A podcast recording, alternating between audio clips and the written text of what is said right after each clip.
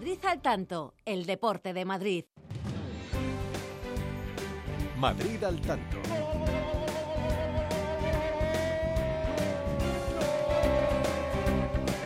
Todo el deporte madrileño en Onda Madrid. Hola, hola, ¿qué tal? Bienvenidos. Domingo 14 de enero de 2024. Un domingo más. Bienvenidos, como digo, todos a la sintonía deportiva de Madrid al tanto. Hoy, desde estos momentos, 11 y 6 minutos de la tarde, de la mañana, perdón, hasta las 4 de la tarde en una versión extendida de Madrid al tanto porque concluiremos con el Andorra Club Deportivo Leganés, el partido de segunda división que enfrenta a los pepineros con el conjunto mm, dominado dueño de Gerard Piqué, propiedad de Gerard Piqué, que no me salía la palabra. Y como digo, nos va a llevar hasta las 4 de la tarde en una versión extendida de este Madrid al tanto de este domingo 14 de enero. Con Rubén Otero al frente de la realización y técnica, José María Bonilla pendiente de que todo el mundo esté en su sitio a la hora prevista, en el campo previsto, en el momento previsto, con Javi López pendiente de todas las conexiones en el control central. Saludo hoy a la banda derecha de ataque de Madrid al tanto. Hoy estamos jugando un sistema 1-4-4-2, solamente dos en ataque. Miki Ruiz, mm. buenos días. Buenos días. Como tenga que correrme todo el campo de arriba para abajo durante toda la mañana, me parece que no me dan los pulmones. Pero bueno, oye, hay una cosa muy buena. Oxigenación pura, 4 grados en la Comunidad de Madrid, no amenaza lluvia, así que nuestros compañeros pueden estar tranquilos. No hace falta chubasquero, pero sí que vayan bien abrigados porque hoy corre el frío de verdad. Sí, bueno, alguna gota por ahí se, puede escapar ¿eh? durante toda la jornada y y al que le guste la nieve, bueno, a estas horas ya no recomiendo subir porque es imposible subir a esta hora. Las calles y las carreteras seguramente están totalmente cortadas de acceso a la sierra, pero el que le guste la nieve está la sierra espectacular. Zonas de casi un metro de nieve en la parte más alta del Parque Nacional de la Sierra de Guadarrama. Como digo, 11 y 8 minutos de la tarde, de la tarde, y dale, ¿qué, ganas tengo de que llegue la tarde, eh, Miki Ruiz. qué manía con la, tarde. La mañana 11 y 8 minutos de la mañana, como digo, hasta las 4 en punto de la tarde nos va a llevar este Madrid al tanto de hoy. Hoy además con una tarde realmente extraordinaria que se va a coronar con esa disputa de la final de la Supercopa de España en Arabia entre el Fútbol Club Barcelona y el Real Madrid, pero eso será harina de otro costal, eso llegará a partir de las 4 de la tarde con los compañeros del partido de la Onda. Así que sin más dilación, lo primero que vamos a hacer es poneros al tanto de todo lo que está pasando en el panorama futbolístico y deportivo madrileño, nacional y mundial.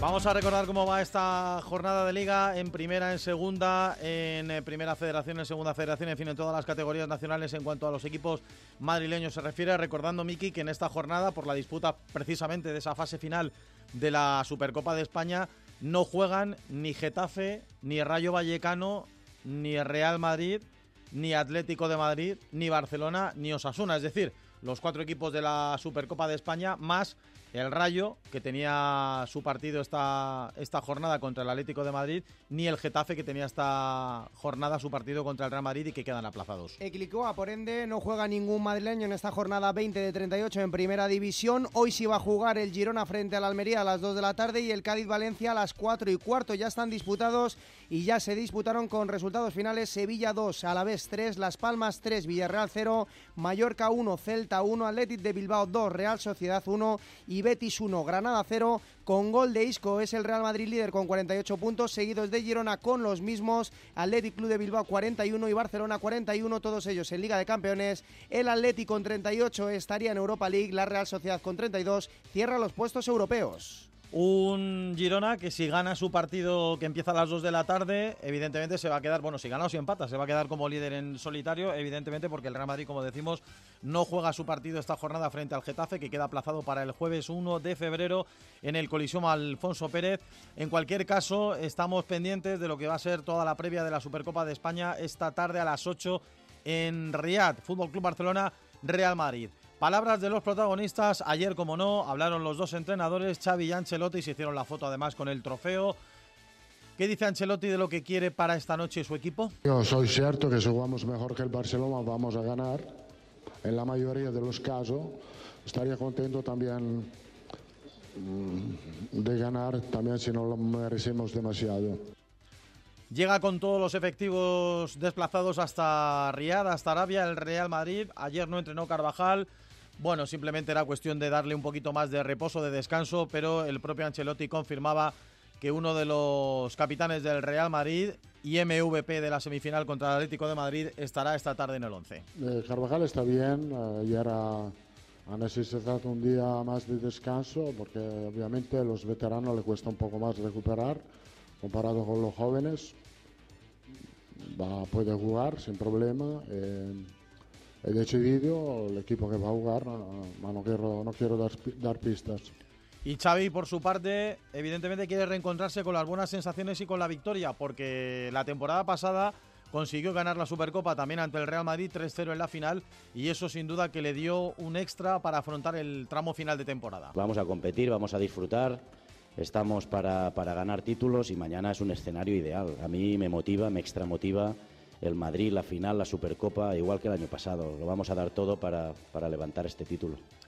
Así que con todos estos ingredientes puestos sobre la mesa, Ancelotti y Xavi, Xavi, Ancelotti, ya sabes cómo le llama Miki Ancelotti a Xavi, ¿no? Porque lo de, lo, de la, lo de la X o lo de la Che, en este caso la X catalana, no le sale, pero en cualquier caso se lanzaron piropos, flores, fue recíproco, habla Ancelotti, como él dice, de Javi y Xavi de Ancelotti.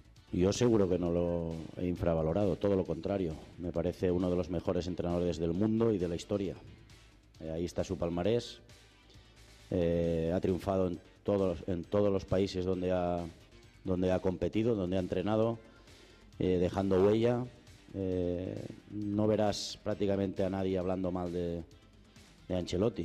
Me parece un caballero, tengo buena relación, buen trato, cordial, con respeto siempre.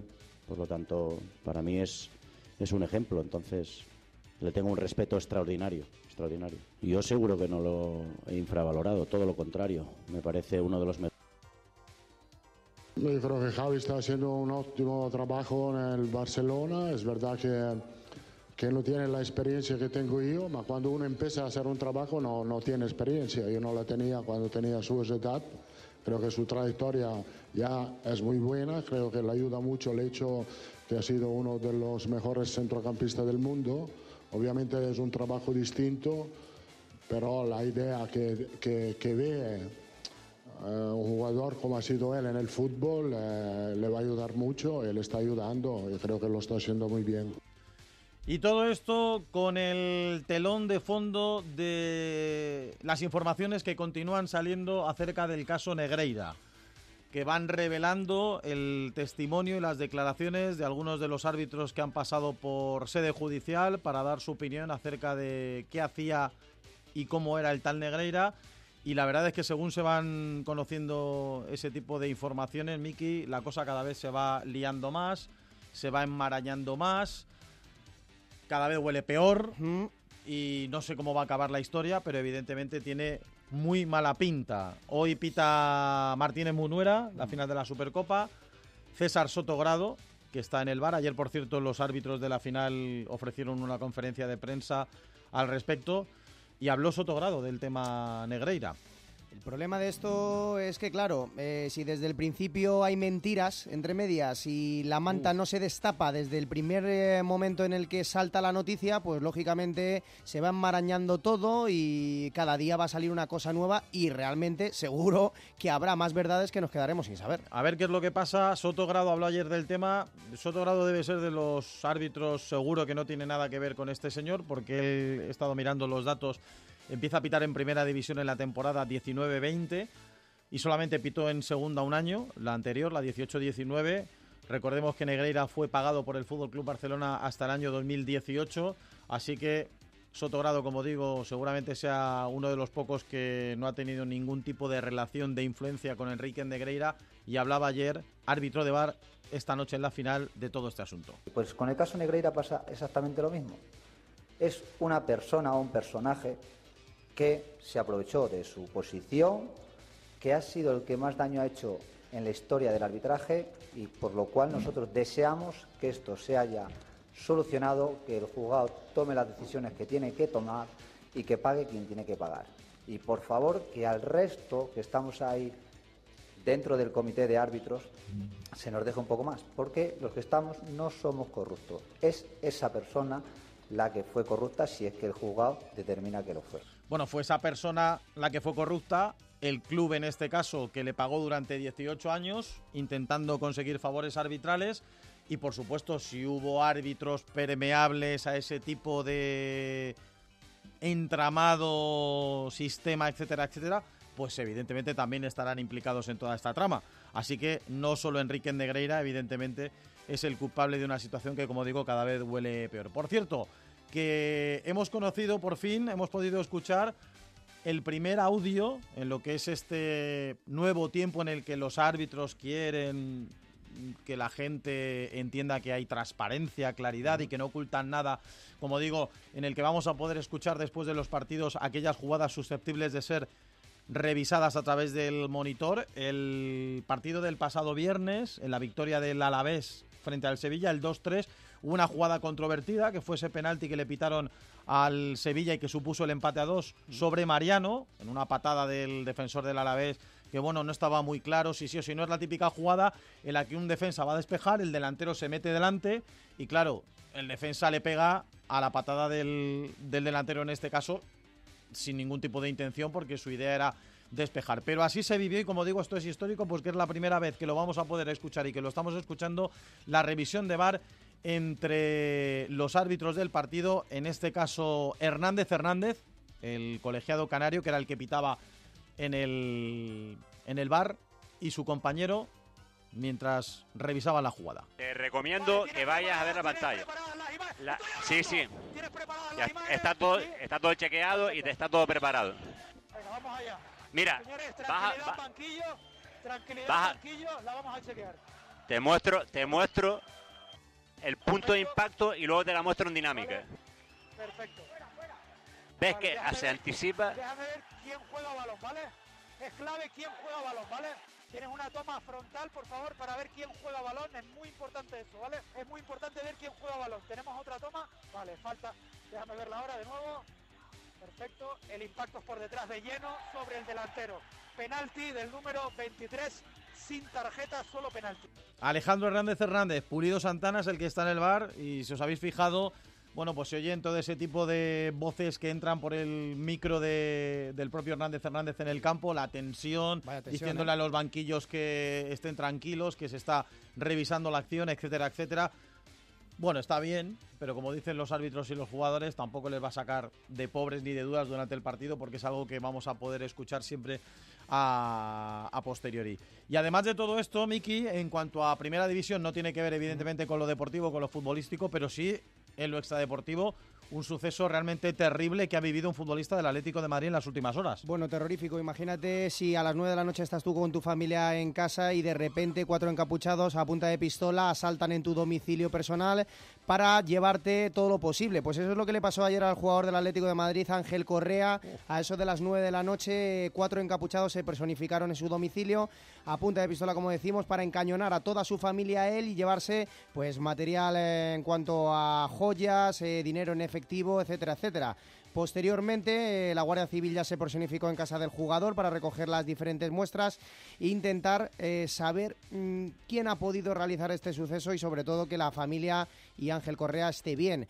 En principio no hay, no hay que lamentar ningún tipo de, de herido, parece que la familia está bien, que Ángel Correa está bien y justamente en la semana donde empezaba a fluir la noticia de que Ángel Correa podría abandonar el fútbol español eh, rumbo a Arabia Saudí, parecía que la Tijad está muy interesado con 60 millones y bueno, pues una desgracia más para la familia de Ángel Correa, un susto importantísimo que ha quedado, que ha quedado pues bueno, al Inmenso. final en un robo material. Lo mejor es que no hay daños personales, eso es, pero evidentemente el susto inmenso el que ayer se llevó toda la familia de Ángel Correa y del propio futbolista del Atlético de Madrid. Bueno, más cosas. Segunda división. Ayer jugó el Alcorcón y hoy juega el Leganés Miki. Ayer empató el Alcorcón 0-0 en Santo Domingo frente al Mirandés. Se va a mantener el conjunto alfarero a 2 de la salvación que la marca un Andorra que juega en Butarque frente al Lega hoy a las 2 de la tarde y que te lo contamos en Madrid al tanto de Onda Madrid. Además, resultados ya finalizados. Eibar 2, Racing de Santander 0, Levante 3, Albacete 2, Oviedo 1, Amorebieta 1, Tenerife 0, Elche 1,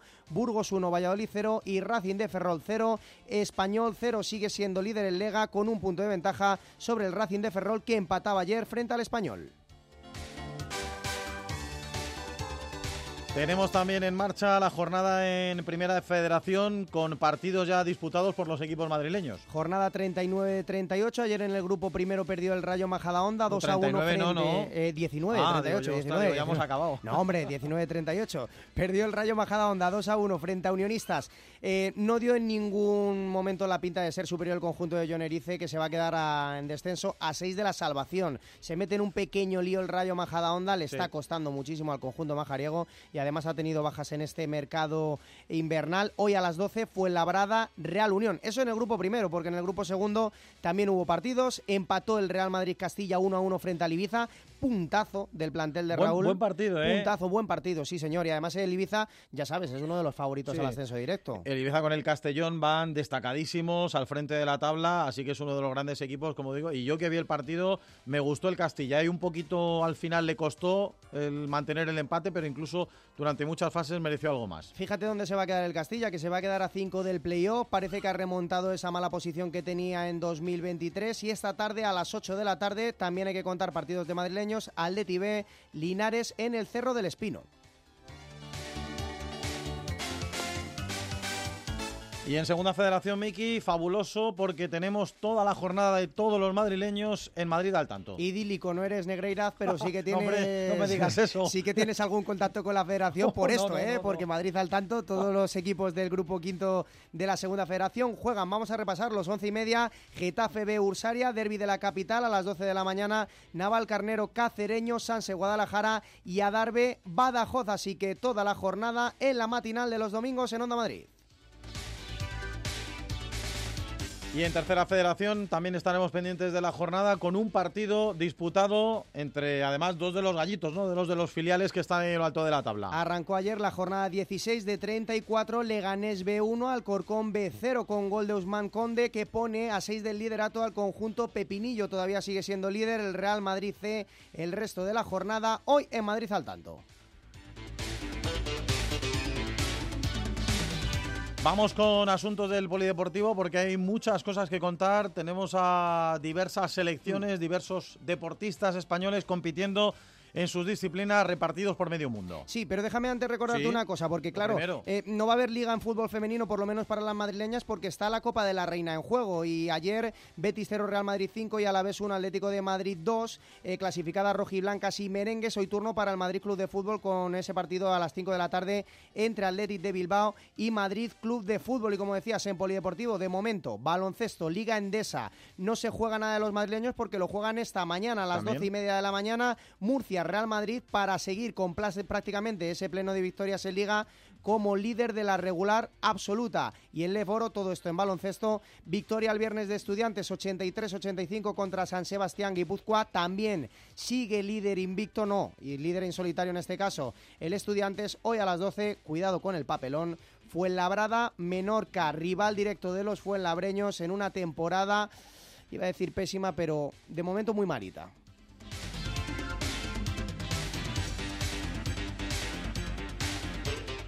Y vamos también con waterpolo. ¿Qué te parece? Pues ¿qué- qué te- ayer vi la final de las chicas, Países Bajos 8, España 7, y lo primero que tengo que decir es que el árbitro casero no, bueno, los árbitros en este caso, el arbitraje caserísimo, tremendo. Creo que Países Bajos dobló en exclusiones a, digo, a la hora de jugar en superioridad numérica por exclusiones de la selección española a España. Me parece que fue como 14-6, 14-7, una, una barbaridad. Es verdad que luego España no tuvo la bueno, pues el acierto ni la facilidad de poder concretar las superiores numéricas de las que disfrutó, pero aún así me pareció un arbitraje caserísimo y luego además Miki al final las holandesas tuvieron una potra tremenda porque el 6-3. último gol a falta de seis segundos es un tiro que pega en el post, en el poste, golpea en la espalda de la portera española y acaba entrando por dos dedos, no A entra por más. A Hubo 6-3, ¿eh? Bench Roach. Sí, sí. Remata. Jugada de bar, ¿eh? En Sí, waterpolo. sí. Para ver si había entrado o no el balón. Remata, da en el palo, rebota la espalda de Martina Terré y cae dentro portera. pegada a la línea, a 6 segundos. Le vuelve a pasar algo muy parecido a lo que le pasó antaño al waterpolo español en, eh, en su modalidad femenina. Y otra vez que nos quedamos con la cara de, de- de que nos han quitado un partido... mm, Sí, no ya digo, para mí el arbitraje fue muy casero. Es verdad que luego las españolas mm, tuvieron muchos problemas a la hora de hacer, eh, bueno, patente y sobre todo aprovechar la superioridad en esas eh, opciones que tuvieron cuando jugaron con una más, pero en cualquier caso las holandesas disfrutaron de mucha más superioridad numérica y me pareció absolutamente injusto por parte del arbitraje de la final. Hoy juegan los chicos esta tarde luchando también por meterse en la final. Cuatro y media, semifinales España-Italia, la siguiente semifinal Hungría-Croacia. Vamos a ver si podemos rascar metal en este waterpolo europeo.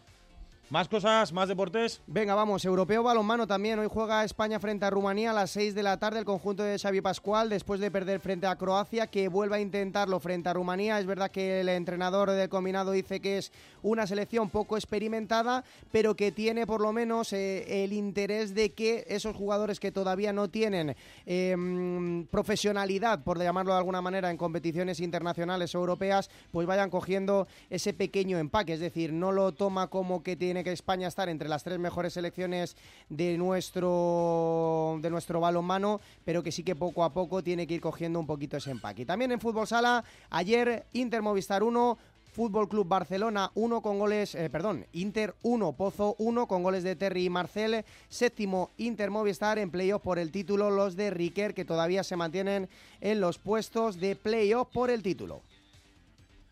Y por cierto, estamos pendientes de la séptima etapa del Rally Dakar que se retoma hoy. Hoy se inicia la última semana y semana definitiva después de la jornada de descanso de ayer. Es una etapa muy larga entre Riyadh y Al Duwadimi, nada más y nada menos que con 483 kilómetros de especial, de tramo cronometrado y 390 de enlace. Y de momento, Sainz manteniendo las diferencias en este caso con respecto a Sebastián Loeb. ¿Por qué? Porque el inmediato perseguidor, que era su compañero de equipo Matías Ekstrom, en el kilómetro 39 ha, ha roto el coche, se le ha fastidiado la rueda trasera izquierda y de momento lleva más de dos horas intentando repararla, así que en el caso de que pueda repararla y concluya la etapa, evidentemente para él la general en el Dakar se ha acabado, se ha terminado. Así que ahora mismo el duelo va a estar entre Carlos Sainz y Sebastián Loeb.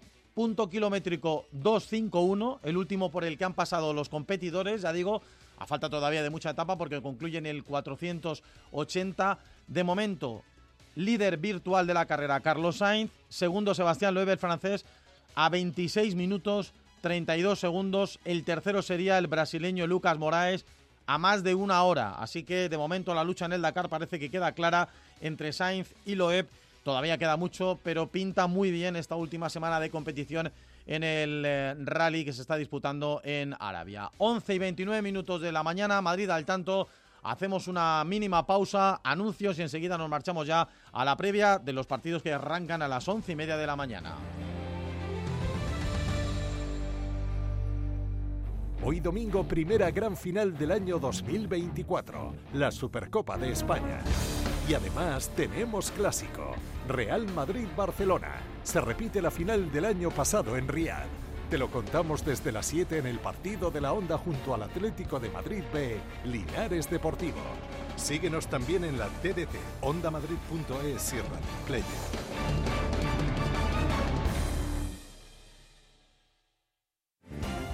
Madrid al tanto. Todo el deporte madrileño los domingos en Onda Madrid.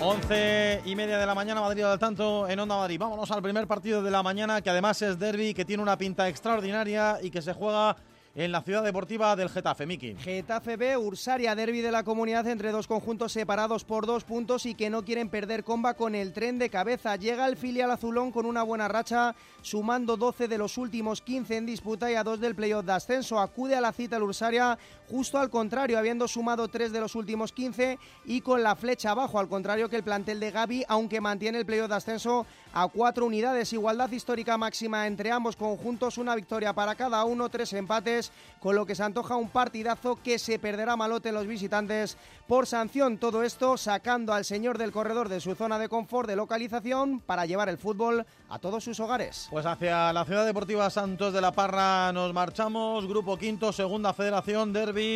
Interesante donde lo haya. Getafe B, Ursaria nos lo va a contar Borja Casado. Hola Borja, buenos días. Hola, hola, ¿qué tal? Muy buenos días desde la Ciudad Deportiva Fernando Santos de la Parra. Buenos días, Carlos. Buenos días, Miki. Compañeros y oyentes de Madrid al tanto en este apasionante derby que acaba de dar comienzo entre el Getafe B y el Ursaria. Dinámicas opuestas en las últimas seis jornadas. Los azulones que desde la llegada de Gabriel Fernández Arenas suman cuatro victorias, una derrota y un empate. Y por su parte el equipo de José Luis Sánchez Méndez suma cuatro derrotas, solo una victoria y un empate. Un Getafe B especialista en derbis. En los cuatro de la primera vuelta consiguió ganar a Navalcarnero, a Alarbe y a San Sebastián de los Reyes. Empataba a cero en la jornada inicial, precisamente frente al Ursaria en su visita a Cobeña. Y un eh, Gaby Fernández que sale con el siguiente once. José en portería.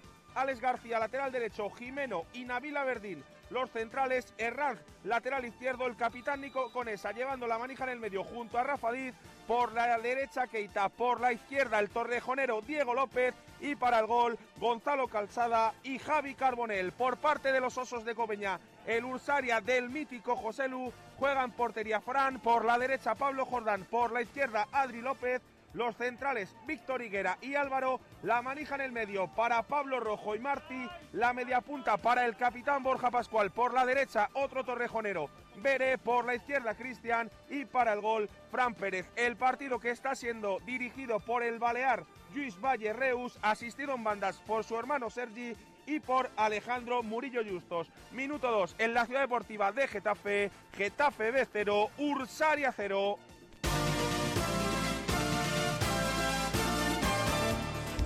Bajamos de categoría, nos vamos a tercera federación, grupo séptimo, nos vamos hasta la Canaleja. Tribal Valderas, Paracuellos MX, pues en el Guirigay de la tercera se encuentran Tribal y Paracuellos, lógicamente en un brete y separados por un punto, 3 y 2 por encima del descenso respectivamente, a 2 y 3 del playoff del ascenso respectivamente, así que si quieres te relato la importancia de una victoria que te ensalza o te hunde en el mismo minuto. El Tribal solo ha ganado uno de los últimos cinco choques en disputa, el Paracuellos llega tras derrota, pero ha sumado 9 de los últimos 15 puntos de la competición. Para la emoción de la competición, un hombre con los nervios a flor de piel y la serenidad necesaria para evitar cualquier tipo de telele por contraprestación nerviosa en esta división que está a tope. Eso seguro que no, están muy cerquita los dos rivales que se enfrentan en la mañana de hoy en la Canaleja, así que vámonos hasta Tribal Valderas, hasta Valderas, hasta San José de Valderas.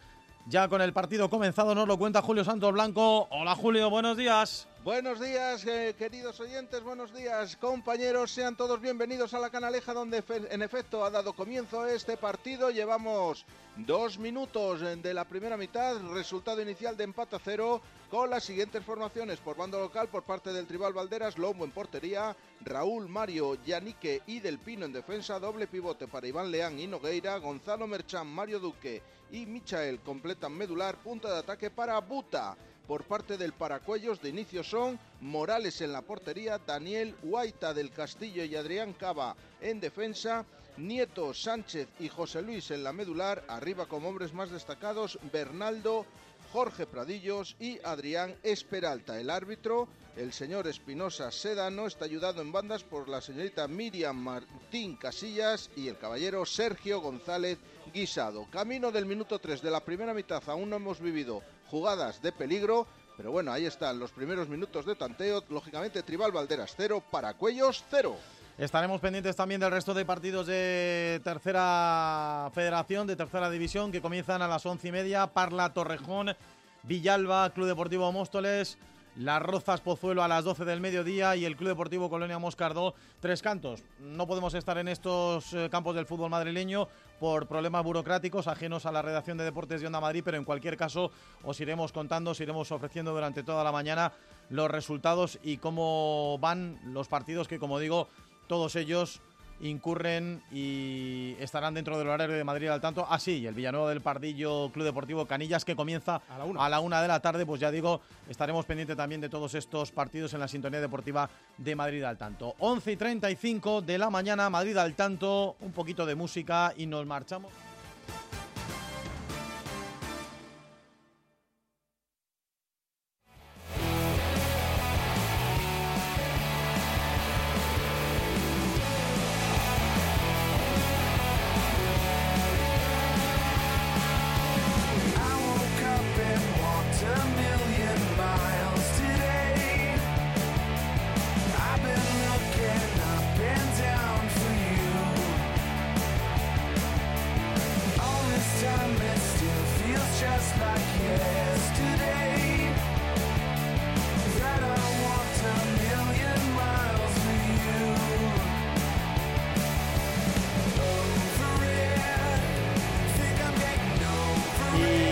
Habitual, recordamos también, Miki, cómo se pueden poner en contacto los oyentes de Madrid al tanto con este programa para contarnos, como es habitual, lo que les apetezca, sus eh, dudas, sus consejos, sus críticas, sus alabanzas, mm. en fin, siempre con respeto, cariño y emoción. Oye, que ya estamos aquí, que es 2024, es el primer programa de 2024 y queremos que nuestros oyentes nos cuenten y sobre todo que nos digan que están bien, que han pasado las navidades perfectamente y que están muy enamorados de todo el deporte modesto de la Comunidad de Madrid. 609-771385, 609-771385 y para que no tengamos que correr la banda de arriba para abajo, como cada temporada, necesitamos al mejor equipo y ese es el de nuestros oyentes. Claro que sí, siempre todo lo hacemos por ellos, no tendría ningún sentido este Madrid al tanto sin que al otro lado del aparato receptor, de la aplicación, del teléfono móvil, en fin, de las múltiples opciones que hoy tenemos para escuchar Madrid al tanto, Onda Madrid, si no estáis detrás de esa posibilidad, evidentemente no hay ninguna razón de ser de este programa. 11 y 37, nos vamos a marchar a las primeras comunicaciones de los partidos que empiezan a las 12 y media, y en este caso, 12 y media no, 12 del mediodía, y en este caso el primer destino va a ser el Fernando Torres de Fuenlabrada.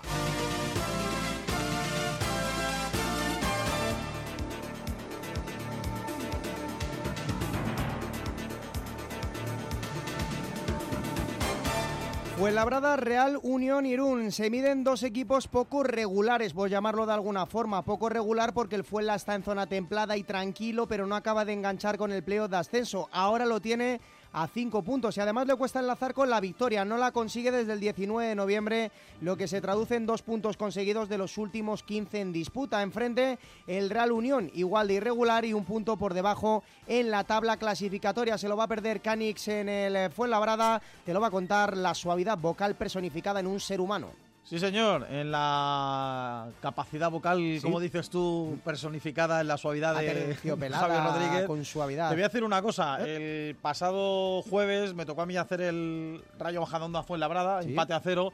Espero que hoy el Fuenla esté un poco más mm. incisivo en ataque, porque la verdad que creo muy poquito frente al Majadahonda. Le cuesta, le cuesta, como tú dices. Hace mucho que no encuentra la victoria el equipo de Carlos Martínez, así que vamos a ver si hoy Javi Rodríguez le da ese impulso, le da esa energía a los azulones para que se lleven la victoria y retomen el camino en la senda de los tres puntos. Vámonos al Fernando Torres, partido de Primera Federación fue labrada Real Unión de Irún, Javier Rodríguez Chusa. Muy buenos días. ¿Qué tal? Saludos Carlos Rodríguez Miguel Ruiz. Bienvenidos al Torres. Eh, muy bueno el análisis que has hecho, Carlos. Eh. Sintético, perfecto, incluso benévolo, te diría, con la situación actual que está atravesando el Fuenlabrada, que como decís, se enfrenta a un Real Unión que tampoco viene en su mejor momento. Los dos buscando el salvavidas en esta jornada número 19 de la Primera Federación. Y el 11 por el que apuesta Carlos Martínez es el siguiente con Javi Belman bajo los palos, Barbosa, Manula, Madavid, Alba y Sotillos en línea defensiva, doble pivote para Ale Galindo y Stephen Buer, un costado ofensivo para Sergio Benito, el otro para Raúl Hernández, doble pivote ofensivo con Ilies y con Ferruiz. Por su parte, el Real Unión va a formar con Aguirre bajo los palos, con línea de cuatro atrás, con Víctor Emil en el lateral derecho, José Carlos en el izquierdo, Montoro, Iván Pérez como pareja de centrales, cuatro en el centro del campo, con Vidorreta, Íñigo Muñoz, Oyarzún y Quique Rivero como enganche, Alberto Solís y Antón Escobar será la dupla ofensiva en el conjunto de Idiáquez. Lo contamos desde las 12 con el arbitraje de Fernández Vidal. Partido que vamos a contar en Madrid al tanto fue en Labrada Real Unión. Bajamos de categoría y nos vamos de nuevo al grupo quinto de Segunda Federación, otro de los partidos de la mañana en Madrid, al tanto en este caso en el Vicente del Bosque. Adarve Badajoz, sigue el Adarve tambaleándose que si para arriba, que si para abajo, ahora con un sí, pero no y sin victoria desde el pasado 26 de noviembre frente al Naval. Lo bueno es que está cuatro por encima del descenso, lo malo que esas posiciones las cierra el Badajoz su rival de hoy. Lo mejor, que si hoy gana, el Adarve le mete un baile de azufre histórico, saldría disparado de esas zonas y condena al conjunto extremeño y además se engancha al tren de cabeza. Así que partidazo por todo lo grande en el Vicente del Bosque. Se lo va a perder Meseguer por sanción y hoy más que nunca es un partido lírico prósico con rima sonante en Adar B. No te pases, no te pases. Vámonos hasta el Vicente del Bosque para que nos cuente toda la previa de este partido que también arranca, como digo, a las 12 del mediodía. Unión Adarve, Badajoz, Miguel Ángel, Cazorla. Hola Cazorla, buenos días.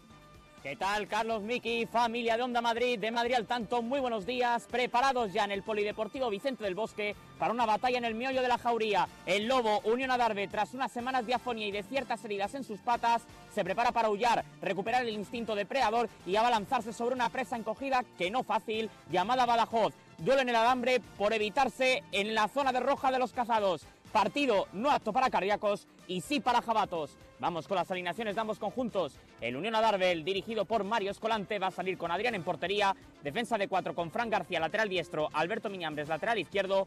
Juanma Fernández y Adri Jiménez, pareja de centrales. Centro del campo para Iván Sánchez, Jaquín y Alex Sortola. Y arriba, en punta de ataque, triple referencia ofensiva. Alex Blanco, Ferarta y Álvaro Sánchez. Por su parte, el conjunto visitante, el Badajoz, el dirigido por Iñaki Alonso, sale con Miguel en portería, defensa de cuatro con Fran Grima, lateral diestro, Cordero, lateral izquierdo, Sacartegui y Borja López, pareja de centrales, doble pivote, sala de máquinas para Tony Howe y Petkov, una línea de tres con Miguel Núñez, con Liza y con Jurgi Oteo, y arriba en punta de ataque, con el 12 a la espalda, Carlos Cinta. Partido que va a estar dirigido por Javier Villascusa, asistido en bandas por Roberto Cerdán y por Fran Blasco.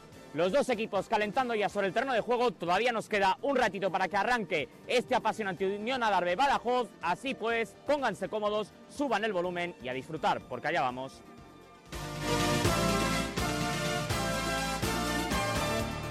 Venga, seguimos con el viaje por la Comunidad de Madrid, más destinos, más campos. En este caso nos vamos hasta Naval Carnero. Mariano González, Naval Carnero Cacereño. Hay que cambiar el chip en el Mariano González como sea. No sé si el retorno de David Rodríguez la brújula, los nuevos mm. vientos en el banquillo, no sé. Pero el empate de la semana pasada frente al Talavera al menos reconforta. Está el barquito a 6 del play-out, play-out, no play-off, play-out por abajo.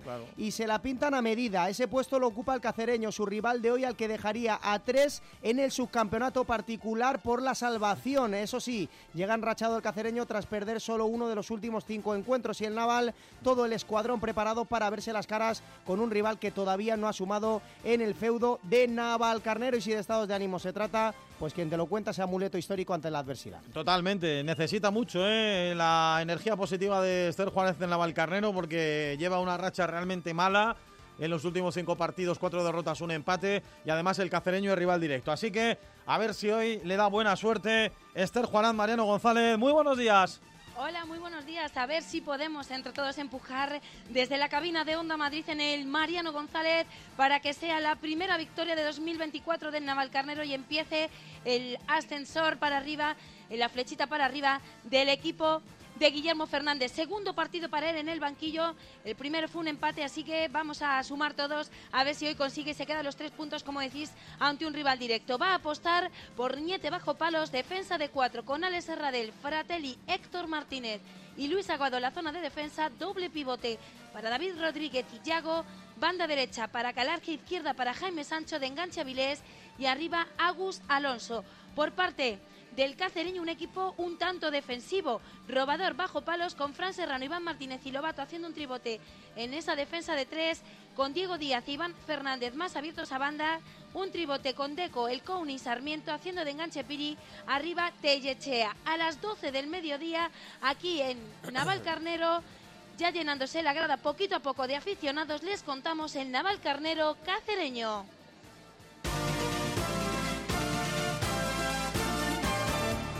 Y para cerrar los partidos de los madrileños de este grupo quinto de Segunda Federación, todos como digo en la mañana de hoy de Madrid al tanto, Próximo destino, nos vamos hasta San Sebastián de los Reyes. San Sebastián de los Reyes, Guadalajara en Matapiñonera lanzado el conjunto de Pablo Álvarez que enlaza tres partidos consecutivos sin derrota en zona de playoff a uno del liderato que otorga el ascenso directo 270 minutos con el cerrojo en la portería y una puerta cero para medirse a un Guadalajara que se mantiene cuatro por encima del descenso y que pese a que Gonzalo Onega conseguirá salvarlo esta temporada, no me cabe la menor duda, hoy no, hoy no. Aunque es verdad que ha obtenido nueve de los últimos 15 puntos en disputa, pero nunca ha ganado en Mata Piñonera. Por cierto, créeme, Carlos, si te digo que el San se ha fichado en estas Navidades a Hugo Esteban, que está entre los cinco mejores jugadores de la categoría. Todo esto te lo va a contar el tipo con más apellidos de la radio, como diría Laura Cabrera, que estará en su casa escuchándonos. Le mandamos un fuerte abrazo y un besito. El New Gen del tronismo. Vaya tela marinera. nosotros aquí en Madrid al tanto somos humildes, etiqueta mat y para nosotros es Javi Carrasco. Así que nos marchamos a Mata Piñonera, es un partido muy importante en la lucha por esa zona muy muy alta de la tabla. Ahí está el Sanse encaramado a las posiciones de arriba, muy cerquita del liderato. Así que partidazo por todo lo alto. Nos vamos a San Sebastián de los Reyes. Javi Gómez, Carrasco. Muy buenos días. ¿Qué tal, Carlos? Miki, muy buena. Bueno, para ti y para mi madre y para todo el mundo. Hombre, Carrasco, efectivamente. Aquí estamos desde Matapiñonera, partidazo que tenemos hoy a la vista. Hay un ambientazo, Ozuna que suena de fondo, las gradas que empiezan a llenarse. Eso sí, la Peña de Tercero de momento no está muy satisfecha porque su vecina más ilustre con estas precipitaciones y estas bajas temperaturas todavía no ha aparecido, pero si aparece lo contaremos a lo largo del partido. Tercero está con 28 puntitos el Sanse. Hoy sale Pablo Álvarez con Yagoba, con Mayorga, con Miki con Juancho, con Arasa, con Perero, con Ocaña, con Luque, con Ismael, con Macho y con Yael. Intentarán buscar la victoria y seguir lanzados, como dice Miki, el Guadalajara, que por cierto ha venido acompañado, ¿eh? Alrededor de 50 aficionados ahora desde Guadalajara que se han venido, se han pegado el madrugón hasta aquí a San, Sebastián de los Reyes y sale Gonzalo Onega con Vitolo, con Stevens, con Sergi Segura, con Ablanque, con Iván Moreno, con Gallardo, con Cruz, con Juan Capineda, con Morcillo, con Darío García y con Del Olmo. Arbitra todo esto José Antonio Belén Luján, Palomare Gutiérrez, este sí que tiene apellidos. Nos escuchamos en el Madrid al tanto del partido de la onda. Bueno, pues un San Sebastián de los Reyes que más allá de conseguir la victoria, evidentemente por su beneficio propio personal, también le haría un favor, ¿eh? porque el Guadalajara está ahí peleando con el Adarve, 23 puntos tienen ambos, con el Ursaria, dos puntos más para el equipo madrileño, 25 y por supuesto también incluso si me apuras hasta rival directo en la lucha con los de abajo, aunque el Navalcarnero todavía está demasiado atrás con solo 5 puntos en la tabla de clasificación. Son las 11 minutos, son las 11. Qué manía, tengo yo una hoy con la hora, ¿eh? Qué bárbaro, me estoy trabando de Miki con la hora todo el tiempo, ¿eh? No pasa nada. Debe ser que... es que tenemos un reloj digital. Los digitales no, no, están del todo bien. No, este va bien, déjate. A mí me gustan los de Cuco. para un reloj que funciona bien... Sí, eso sí es verdad. déjale que funcione bien. Bueno, 11 minutos para llegar a las 12 del mediodía, es decir, las 11 y 49, Madrid al tanto en Onda Madrid.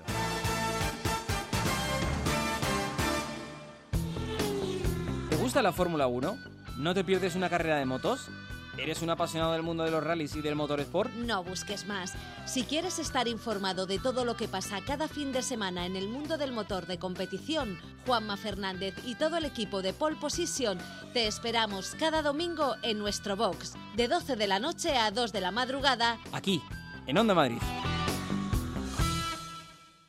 En Carlos Pedrol queremos que empieces el 2024 con una gran sonrisa. Disfruta de tu tratamiento de ortodoncia invisible desde 1.316 euros. Además, te regalamos el estudio bucodental. Sí, sí, completamente gratuito. Más información en www.carlospedrol.com. Te esperamos a la salida del Metro Palos de la Frontera y Las Musas. Madrid al tanto todo el deporte madrileño los domingos en Onda Madrid.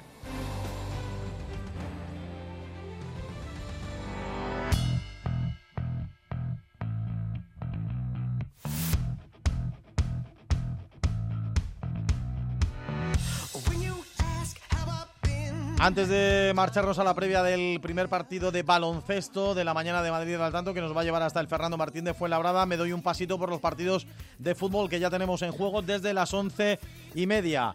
Primer destino, nos vamos a Getafe, Ciudad Deportiva Santos de la Parra. En segunda federación, cómo marcha el partido, cómo ha salido el Getafe B, cómo ha salido el Ursaria Borja Casado. Había salido mandón el Ursaria, pero contrarrestó ese dominio inicial el Getafe B. El partido que está muy igualado ahora mismo en el minuto 20 de partido. Ambiente de derby, muy buen ambiente en la grada de la Ciudad Deportiva Fernando Santos de la Parra. Ahora juego detenido por una falta sobre Diego López de Aro, cometida por el capitán del Ursaria, Borja Pascual. 20 de juego en Getafe, Getafe B 0. Ursaria 0. Vámonos a tercera federación hasta la Canaleja. Allí como ha empezado el partido Julio Santos Blanco. ¿Para quién estos primeros 20 minutos entre el Tribal y el Paracuellos? 19, 19 son los minutos que hemos cumplido de la primera mitad, una primera, unos primeros 19 minutos que la verdad es que no están dando mucho de sí, se está jugando mucho en el centro del campo, pocas ocasiones, sí he reseñado, sí he escrito una de Bernaldo en el minuto 3 en un remate en el área que salía cruzado a la izquierda de la portería del Lombo, sí he reseñado también un disparo de Mario Duque desde lejos que obligaba al guardameta Morales a intervenir y poco más es lo que ha dado de sí este partido, dos saques de esquinas para los locales, uno para el Paracuellos que se está produciendo en este preciso instante. Y bueno, pues como digo, no hay un dominador claro, se juega mucho en el centro del campo, pero las llegadas son eh, carecen de, peligro. Camino del minuto 20, ahora sí que vamos a cumplir el minuto 20 de esta primera mitad, Tribal Valderas 0, Paracuellos 0 del resto de partidos de tercera federación que han empezado a las once y media. De momento no se mueve el marcador en ninguno de ellos. Todos empate a cero. Parla Torrejón, Villalba Móstoles y Tribal Valderos Paracuella. Tribal Valderas Paracuellos que está en juego y que nos acaba de contar Julio Santos Blanco cómo discurrían estos primeros minutos de la primera parte. A 8 minutos para las 12 entra el baloncesto en Madrid al tanto.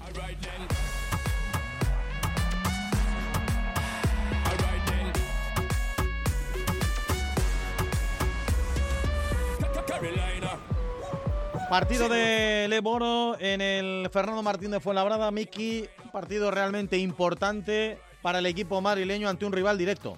Fuenlabrada Estía Menorca. Se acaba la primera vuelta para el Fuenlabrada y para postre, pues un rival directo como es el Menorca. Un cara a cara para el Fuenlabrada que ha mejorado su imagen con dos victorias en los últimos cinco choques. Décimo cuarto con seis ganados. Unos números parecidos a los del Menorca. Décimo séptimo con cuatro victorias, dos menos que los madrileños y a tener en cuenta que nunca los menorquines han ganado a los fuenlabreños. Eso sí, es un rival súper directo con la baja de Messi Cec, los de Tony Ten a seguir la premisa de dar un ritmo alto de juego, como comentó el técnico en previa de partido. Vámonos hasta el Fernando Martín, como digo, un partido realmente importante en esa zona baja de la tabla, rival directo, el Fuenla solo con dos victorias más que el Menorca, así que hasta Fuenlabrada nos vamos. Los comentarios para nuestro profe Nacho Rodríguez nos lo cuenta Quique Díez. Hola Quique, muy buenos días. Hola, ¿qué tal? Saludos y muy buenos días. Bienvenidos al Fernando Martín para vivir este encuentro entre Baloncesto Fuenlabrada y Estia Menorca. Vosotros bien lo comentabais, es un partido de vital importancia que se resume muy fácil. Si ganas, te pones a un partido del playoff de ascenso. Si pierdes, te pones a un partido del descenso. Así de claro, así de contundente, así de sencillo es la previa de este partido entre Baloncesto Fuenlabrada y un Estia Menorca que ha ganado dos de los últimos cinco partidos, venía de ganar solo dos de los últimos diez, así pues ha mejorado el equipo balear en los últimos eh, encuentros. Vamos a ver qué partido nos encontramos en un Fernando Martín que coincide, es cierto, aquí en Fuenlabrada con el partido del equipo de fútbol en el Fernando Torres. No llegamos ni siquiera a 500 personas.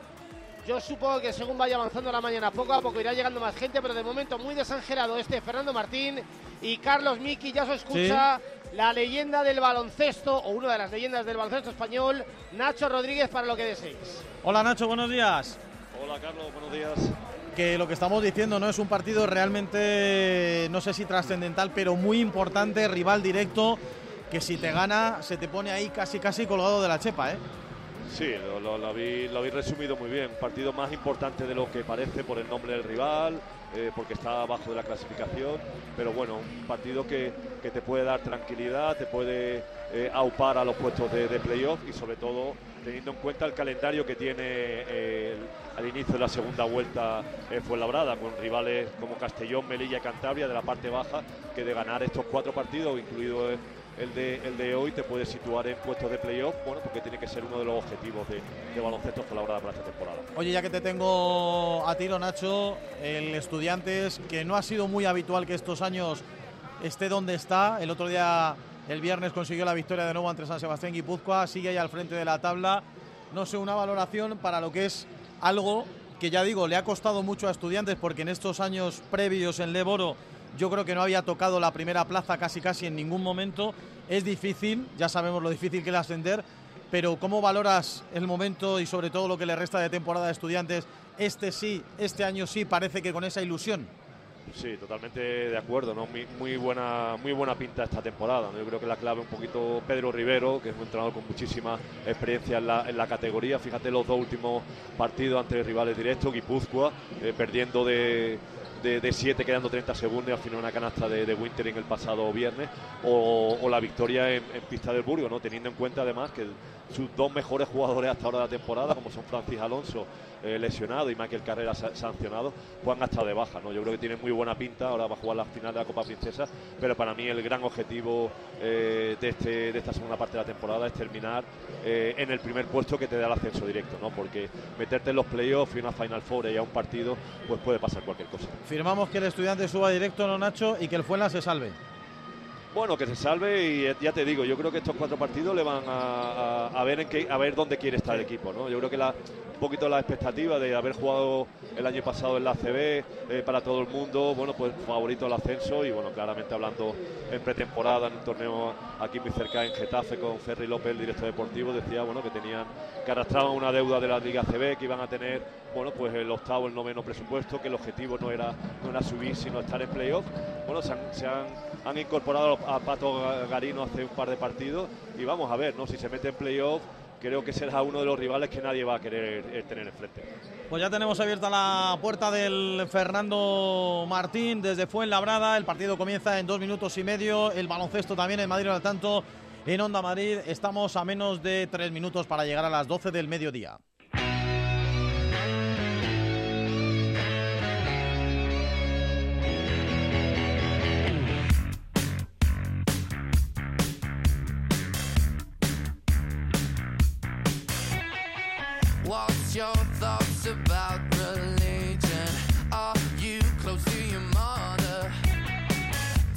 Me cuenta Bonilla que Ángel Correa está trabajando, entrenando con normalidad con el resto de compañeros después del susto terrible que sufrió ayer con ese atraco a mano armada en su domicilio, con él y toda su familia presentes a punta de pistola.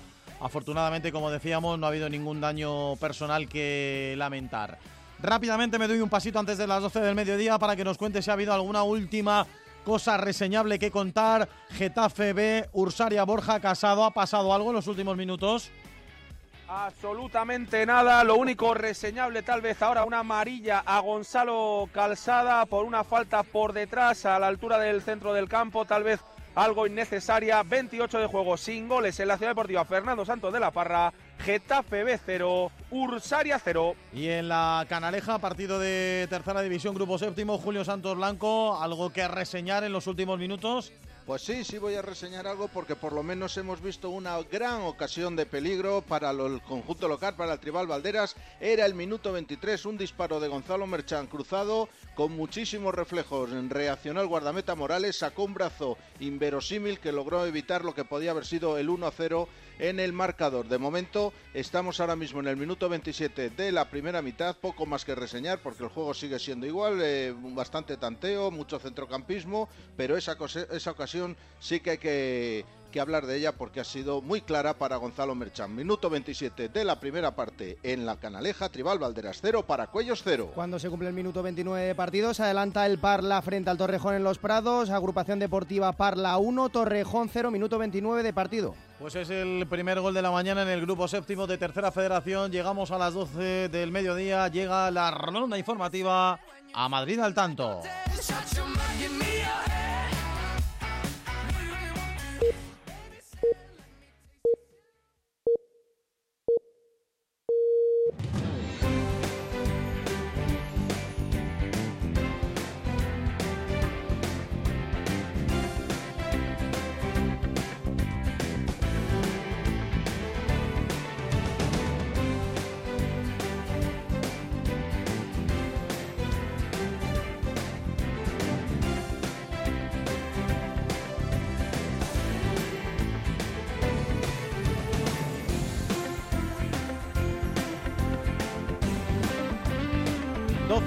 En punto de la mañana, 12 en punto del mediodía.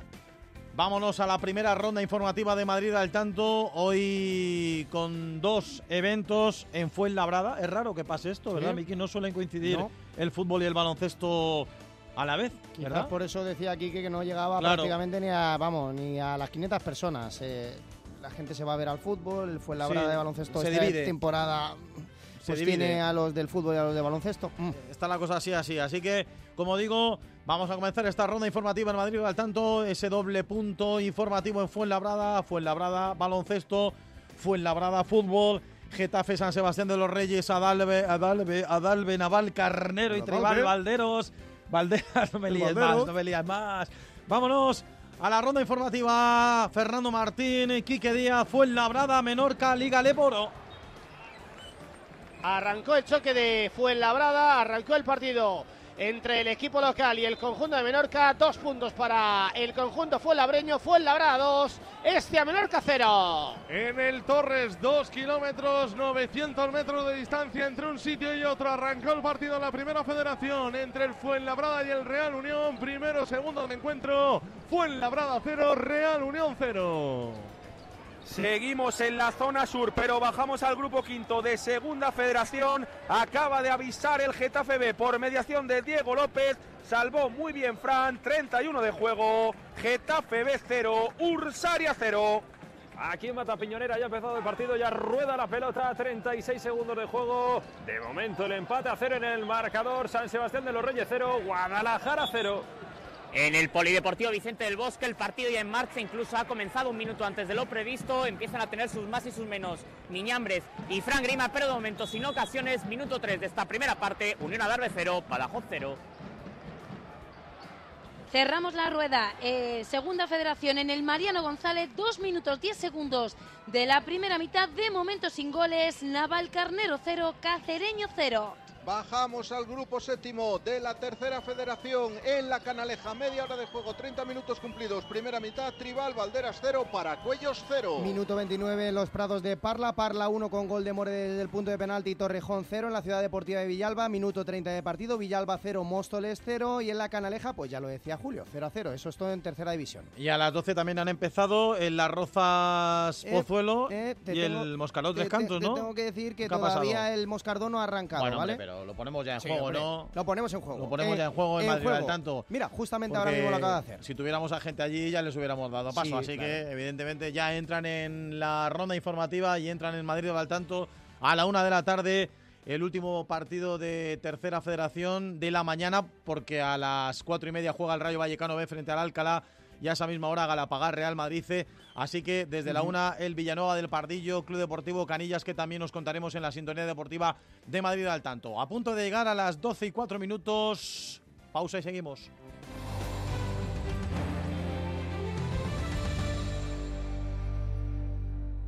Hoy domingo, primera gran final del año 2024, la Supercopa de España.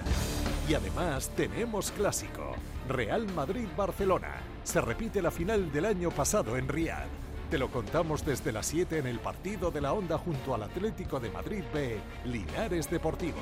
Síguenos también en la TDT, ondamadrid.es y Radio Player. Asesoría Grupo Neopime, tu asesoría de confianza desde hace más de 15 años, ahora más cerca de ti. Tu empresa estará en las mejores manos. Nuestro personal altamente cualificado se pone a tu disposición desde ya. Infórmate en gruponeopime.es. Grupo Neopime, asesoría, gestoría con mayúsculas. ¿Tienes previsto un traslado? Elige Estebaranz, porque no todas las mudanzas son iguales. Rapidez, garantía y seriedad nuestros mejores argumentos. Mudanzas y guardamuebles Estebaranz, a tu lado transportando tus ilusiones. Madrid al tanto. Todo el deporte madrileño los domingos en Onda Madrid.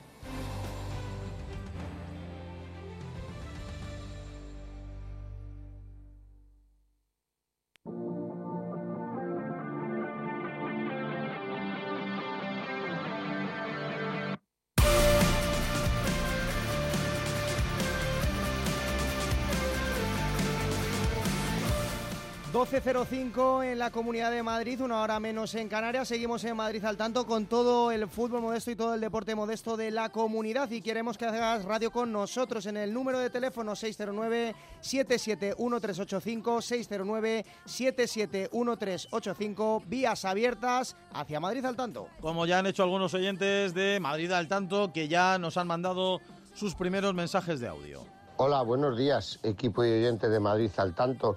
Soy Ángel de Cafetería Campamento. Nada, aquí esperando el comienzo del programa. Eh, este no es un domingo cualquiera porque es un domingo que tenemos un clásico para poder disfrutar esta tarde. Eh, ha sido una pena que no esté el Atleti, esto es más de lo mismo. No quiero meterme con el Atleti porque yo soy atlético, eh, pero a ver si nos vamos dando cuenta del entrenador que tenemos y vamos viendo que esto ya, ya se terminó. Pero bueno, que luego se van a enfadar conmigo mi amigo Jesús de Vicálvaro y algún oyente más de, vosotros, así que no me voy a pasar. Eh, nada, desearos un feliz año a todos y que sepáis que se os ha echado mucho de menos, ¿vale? Tres semanas sin Madrid al tanto es demasiado, ¿vale? Venga, buen día para todos, un abrazo.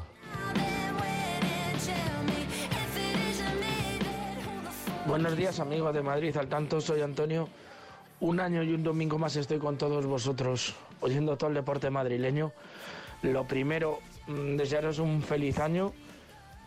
Eh, a nivel deportivo espero que podáis contar y cantar muchos títulos de, del Real Madrid. Lo siento por los que son de los demás equipos, es lógico que lo pida. Y a nivel personal, pues espero al menos seguir igual que este año pasado, con la familia que tengo tan buena, con la persona que tengo al lado que tanto me quiere y tanto quiero y por supuesto con vosotros transmitiéndome todo, toda la emoción de ese deporte que se llama fútbol que tanto me gusta y me emociona. Un abrazo a todos y feliz domingo. Un abrazo para Antonio, siempre tan emocionado, y un abrazo también para Ángel de Cafetería Campamento. Hombre, yo estoy seguro que le hubiera hecho más ilusión esta noche ahí en el bar el Atlético de Madrid-Barcelona. Pero bueno, tampoco le va a ir mal con el Barça Real Madrid, porque yo creo que va a haber mucha gente ahí a degustar ¿eh? pues sí. las buenas cosas que tiene Ángel, unas buenas cervecitas, unos vinos, con un Barça Real Madrid también yo creo que va a tener una buena una buena tarde, noche. No juega el Atlético de Madrid, pero juega el Real Madrid que, es un conjunto porque es su equipo y me parece bien también, hombre, que ahí para eso está también Ángel, Por cierto, minuto 37 de partido en los Prados de Parla, empata al Torrejón, agrupación deportiva Parla 1, Torrejón 1. Esos son los goles que de momento nos llegan de los partidos de, de tercera porque en la canaleja de momento no hay goles, pero vámonos al fútbol en juego y a los que han comenzado a las 12 en punto del mediodía. En este caso me voy al Fernando Torres, entre otras cosas. Lo primero que tengo que hacer, por cortesía, es saludar a Chu Sanz, y, hombre, como no nos hemos. ya, Carlos. Ah, no, hombre, no me digas eso. Ha dicho, ha dicho que más de 10 minutos esperando a que alguien le dé paso que no era, no, era de su, no, era de su corte. No hay problema, ya sabes tú que se, se, concentran, se agolpan los acontecimientos deportivos. Y además, como no hemos tenido la oportunidad de saludarle todavía en este 2024. Pero es americana y todo hoy, ¿eh? Ah, pero tanto calor hace. En plan entrenador, como Luis García Plaza. Claro, Don Chusan. Buenos días. Muy buenos días, Carlos, eh, Miki. Pero tanto calor hace, tanto calor hace en Fuenlabrada, no, no. Ni frío ni calor, cero grados. Ah, pues entonces como a mí Frío terrible. bueno, lo primero, feliz año, que no habíamos tenido la oportunidad de deseártelo en este nuevo 2024. Y bueno, cuéntame, primeras sensaciones, ¿qué, te está transmitiendo estos primeros minutos el Fuenla? Bueno, pues feliz años a todos, sí que es cierto. Y bueno, bueno, el Fuenla, yo creo que va a ser un partido hoy un poco de, estudiarse mucho, de, no cometer errores. Eh, sí que es cierto que los controles de los futbolistas no están siendo buenos dados a cómo está el terreno de juego. Para mí está muy irregular y parece que juegan con una liebre en vez de con un balón. Y yo creo que, no va a haber muchos goles y que, y que probablemente se defina a balón parado, porque jugar en jugadas es muy difícil trenzar conforme bota la pelota. Bueno, yo creo que, que el Fuenlabrada también necesita y está obligado a poder ganar un partido y sumar de 3 en 3. Lleva 4 o 5 partidos que no acaba de encontrarse, que había cogido una buena dinámica y que la perdió y que la tiene que intentar retomar y cómo no, y qué mejor sitio con su propio estadio.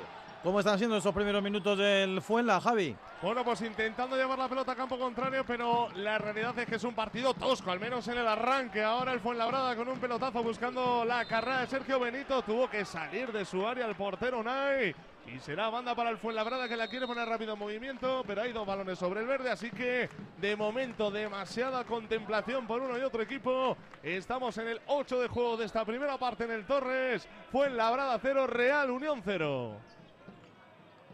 Me doy una vuelta por los partidos de Segunda Federación que han comenzado también a las 12. En este caso San Sebastián de los Reyes, Guadalajara, Javi Gómez. Un partido en el que el Sanse está luchando por meterse o por seguir en lo más alto de la tabla. Primeros minutos, ¿cómo ha empezado el Sanse? Bueno, pues de momento ha empezado muy bien Carlos, teniendo las primeras ocasiones. De hecho, se acaba de quedar solo delante de la portería Juancho. Sin embargo, la echó fuera. Salía el portero Vitolo del Guadalajara por Uvas. 9 de partido, 0-0 en el marcador. Y en el Vicente del Bosque, Miguel Ángel Cazorla. Primeros minutos también para el Adarve frente al Badajoz. ¿Cómo han empezado los madrileños?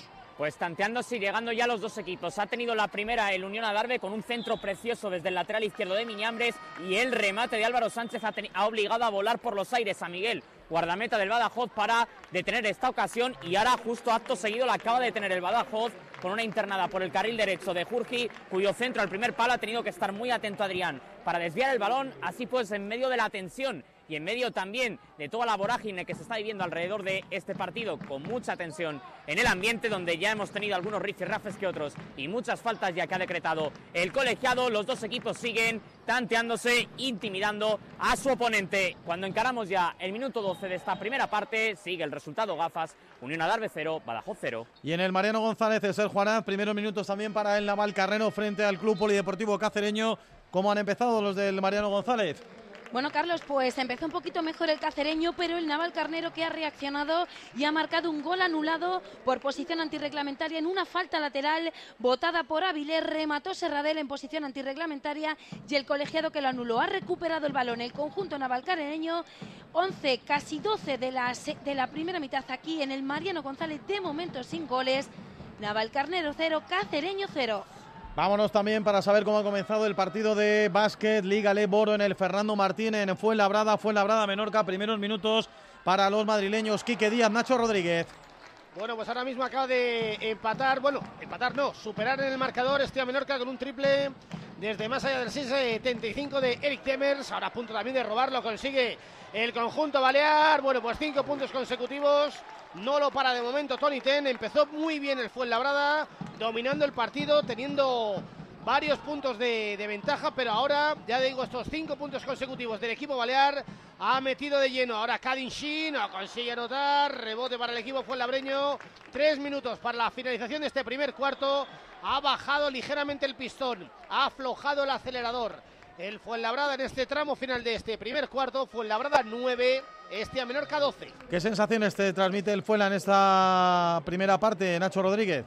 Partido claramente defensivo, que es lo que un poco lo que pretende Javi Zamora, el exentrenador de, de estudiantes, que no tiene mucho talento sus jugadores en el ataque, pero que sí que defienden bien, ¿no? Y, y fue labrada, como bien decía aquí, que ha empezado bien, bien el partido, pero ahora, bueno, dos triples de, de, de, Lammers, uno de sus mejores eh, tiradores, le ha dado un ventaja al marcador. Necesita, necesita eh, correr, sentirse cómodo y la aparición para mí de un jugador determinante como es Tanner McCrew en la posición de cuatro, que lleva cero puntos y no ha tirado, y no, y no ha tirado todavía ningún tiro. ¿Cómo lo dejamos, Quique? Bueno, pues a 2.45 para finalizar este primer cuarto. Luego os cuento una anécdota del trío arbitral. Fue en Labrada 9, este a Menorca 12. 12 y 14 minutos de la mañana, Madrid al tanto. Vamos a saber, porque entramos ya en el tramo final de los partidos de las once y media, cómo van y sobre todo cuánto le quedan.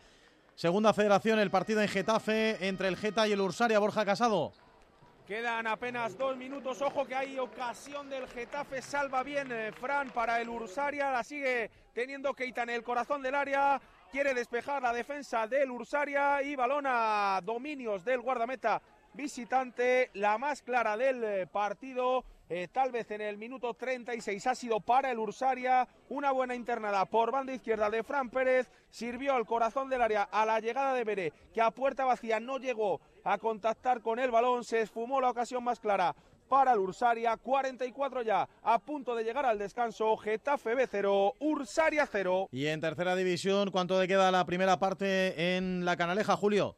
Teóricamente restan dos minutos porque estamos en el 43. Vamos a ver, yo creo que va a añadir algún minuto más el señor Espinosa Sedano porque sí ha habido que parar el juego en alguna ocasión para atender a algún jugador. Y bueno, pues eh, en este tramo final sí hemos visto una muy buena ocasión por parte del Paracuellos en un balón, en una falta desde la derecha. Saltaba Guaita, qué buen salto, qué buen cabezazo, abajo, pero como un felino. El guardameta del Tribal Valderas Lombo reaccionaba, sacaba lo que parecía imposible y evitaba que se pusiera por delante el conjunto visitante. Ahora mismo, 43, camino del 44 de la primera mitad, continúan las tablas en el marcador. Tribal Valderas 0, Paracuellos 0. Se llegó también al descanso en la ciudad deportiva de Villalba, Villalba 0, Móstoles 0 y se llegó también en los Prados al descanso, pero antes en el último minuto de la primera parte, gol del Parla, Parla 2, eh, Torrejón 1, esos son los resultados, 2 a 1 el Parla frente al Torrejón, el Villalba que sí, en el último minuto se acaba de digo se acaba de llegar al descanso pero estaban revisando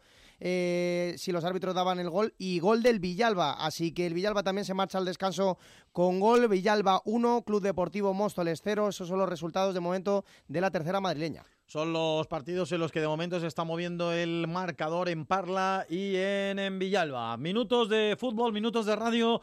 Volvemos al Fernando Torres fue labrada Real Unión de Irún. Cuéntanos Javier Rodríguez Chusat ¿Cómo va el Fuenla? Bueno, pues la realidad es que el Fuenlabrada ha dado un paso adelante, un disparo de Ale Galindo que se estrelló en el larguero de la portería del Real Unión, luego a la salida de un córner también un buen golpeo que repelió la zaga visitante. Está el Fuenlabrada buscando, moviendo el árbol. Ahora todo centro que buscaba el interior del área. Despeja y juega ahora la pelota para Quique Rivero, el Real Unión, saliendo por la izquierda. Viene el Fuenlabrada, Chus, ¿eh? Sí, muy bien. Eh, está llevando la iniciativa, está llevando el manejo y el control del partido. Eh, está presionando mucho la salida de balón del Real Unión y le está eh, poniendo en ciertos aprietos. Yo creo que sí que es cierto que hay que tener un jugador muy, cuenta, muy en cuenta del Real Unión, que es Rivero. Sí. Es un futbolista que con un talento y una calidad tremenda impropia de, que esté en esta categoría. Es un auténtico lujo.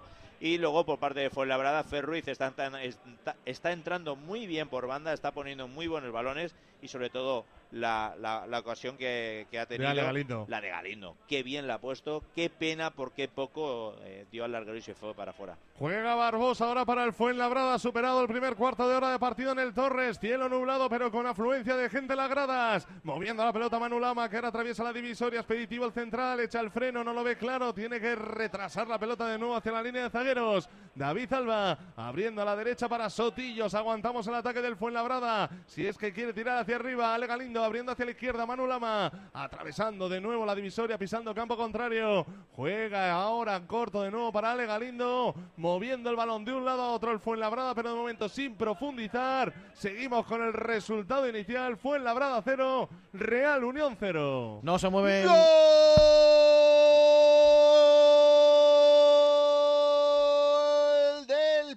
Cuellos, marca Pradillos, minuto 45 de la primera mitad. El centro desde la derecha saltó perfectamente el delantero centro del conjunto visitante Jorge Pradillos, cabeceó muy ajustado al poste derecho del guardameta Lombo, que sí se estiró pero que no llegó y que vio cómo el balón se introducía en el fondo de las mallas. 46 ahora de la primera mitad va a sacar de centro el conjunto local. Marcaron los visitantes Tribal Valderas 0, Paracuellos 1. Es el sexto de Pradillos en la presente temporada, todos los goles prácticamente cuando se estaba llegando al tiempo de descanso. Sí, señor. Y al filo del descanso, evidentemente, porque al partido le deben de quedar segundos, así que enseguida nos confirmará Julio Santos Blanco cuánto le confirmo, Ahí está, ¿no? porque en este preciso instante, un minuto, dos minutos ha dado el, colegiado, el señor Espinosa Sedano, se retiran los dos, los dos equipos a sus respectivas casetas, a sus respectivos vestuarios, con ese resultado que comentábamos de Tribal Valderas 0, para Cuellos 1. Así que el gol en el tramo final de la primera parte, vamos a saber si en la Ciudad Deportiva del Getafe, Borja, también termina la primera parte entre el Getafe B y el Ursaria.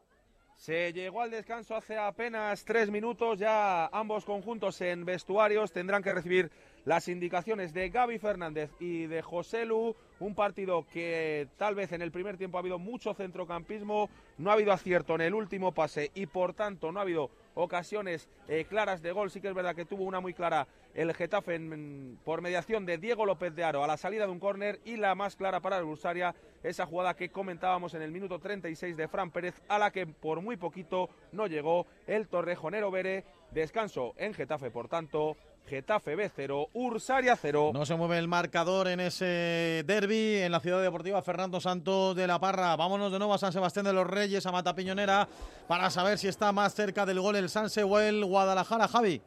Bueno, pues a puntito ha estado de marcar la ocasión de Perero, buena parada del portero de Vitolo. De momento el partido que está muy igualado, que sigue llevando el dominio el Sánchez, sacando la pelota muy bien desde atrás y jugando muy bien el balón. 19 de partidos se cumplen en este momento aquí en el estadio Mata Piñonera, segunda red, grupo quinto, San Sebastián de los Reyes 0, Guadalajara 0. En ese mismo grupo nos quedamos para irnos al Vicente del Bosque para que nos cuente Cazorla si hay o no hay más posibilidades de que se lleve el partido a la Darbe, Miguel. Pues quizás no tantas ahora. Está llegando un poquito más el Badajoz. Tampoco lo está haciendo con demasiado peligro. Uy, cuidado, cuidado ese despeje. Está portería vacía el disparo. No consigue sacar la zaga. Continúa el peligro. Ataca Fran Grima que mete el centro. Bola hacia atrás que queda suelta en la frontal del área peleando Núñez. Achica el peligro. El Unión Adarve despejó el balón a Adrián y le rebotó a un jugador del Badajoz que intentó eh, definir a puerta vacía, pero ha conseguido repeler rápidamente la zaga para evitar el que posiblemente haya sido el primer tanto del equipo visitante. Está sufriendo ahora un poquito más el Adarve, pero sigue el guion que vaticinábamos y que comentábamos en la conexión anterior. Mucha dureza, mucha intensidad, tampoco llegando con excesivo peligro, pero basta que lo digamos para que ahora el Unión Adarve haya tenido que salvaguardar los muebles. Llegamos al minuto 22 de esta primera parte, continúan las tablas en el marcador, Unión Adarve 0, Badajoz 0. Y en Navalcarnero, cuéntanos, Esther Juanaz, tenemos materia para ser optimistas con el juego que está desplegando el Naval en este primer tiempo. Bueno, podemos serlo, pero ojo que acaba de tener el cacereño un disparo en el que ha tenido que emplear Señete para enviar a córner un cabezazo de Piri en una falta eh, sobre 20 metros. Llegó muy bien el central del cacereño, remató de cabeza y tuvo que estirarse el portero del Naval Carnero para sacar a saque de esquina Va a ser ahora el conjunto visitante el que tenga ese saque de esquina, así que digo, la más clara del partido la ha tenido el conjunto visitante, el Navalcarnero, que hasta ahora había concedido muy poquito, pero que en esta acción, a los 22 minutos de la primera, ha estado a punto de encajar. Saque de esquina que se va a marchar directamente fuera, va a ser saque de puerta para el conjunto del Naval 22-07 de la primera aquí en el Mariano González, de momento sin goles. Navalcarnero 0, Cacereño 0. 22 también en el Román Valero eh, de partido. Se adelanta el Moscardó. Moscardó 1, 3 cantos 0 y empata al Villalba el Móstoles. Así que en la ciudad deportiva de Villalba, Villalba 1, Móstoles 1. Y estamos pendientes también, recordad, de la séptima etapa del Dakar con Carlos Sainz, que de momento lidera el rally, aunque en esta séptima etapa, al paso por el kilómetro 373 están pasando por ahí los primeros favoritos. Recordad que es una especial de 483 kilómetros cronometrados. Ya digo, al paso por ese kilómetro 373, líder de la etapa, el francés Sebastián Loeb. Sainz de momento es cuarto, está perdiendo 7 minutos 17 segundos con respecto al francés. Son los dos únicos ahora mismo que optan al triunfo final, porque Ekstrom ha quedado con una avería fastidiado y prácticamente fuera de carrera. ¿Hay gol? Gol, gol, gol, gol, gol, gol, gol, gol, gol, gol, gol.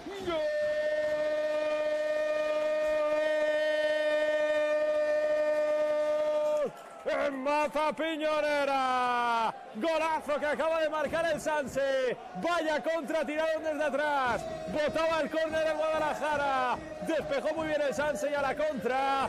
La contra fue conducida perfectamente por Perero. Asistió a Arasa, marca el San Sebastián de los Reyes. Se adelanta en Mata Piñonera. La grada que lo celebra. 22 de partido, San Sebastián de los Reyes 1, Guadalajara 0. Es el cuarto de Arasa en la presente temporada, más los que marcó en Copa Federación. Con este resultado, el Sanse se convertiría en líder del grupo 5 de Segunda Federación con 29 puntos sobre los 29 de Numancia. Sí, señor, a falta de lo que haga el Numancia, que tiene su partido esta, tarde. contra la gimnástica segoviana, pero efectivamente, como dice Miki, ahora mismo con este resultado se colocaría primero de grupo con un partido más, lógicamente el que debe de disputar esta tarde el conjunto soriano. Gol de las Rozas en Navalcarbón, minuto 24 de partido en tercera división, las Rozas 1, Pozuelo 0. Vámonos al baloncesto en juego, vámonos al Fernando Martín para saber cómo transcurre el Fuenlabrada Menorca. Aquí que día Nacho Rodríguez, me imagino que ya en la disputa del segundo cuarto. Hemos estado aquí con la musiquita de fondo mientras se Finalizaba el primer cuarto, va a arrancar el segundo y las cosas no funcionan del todo bien.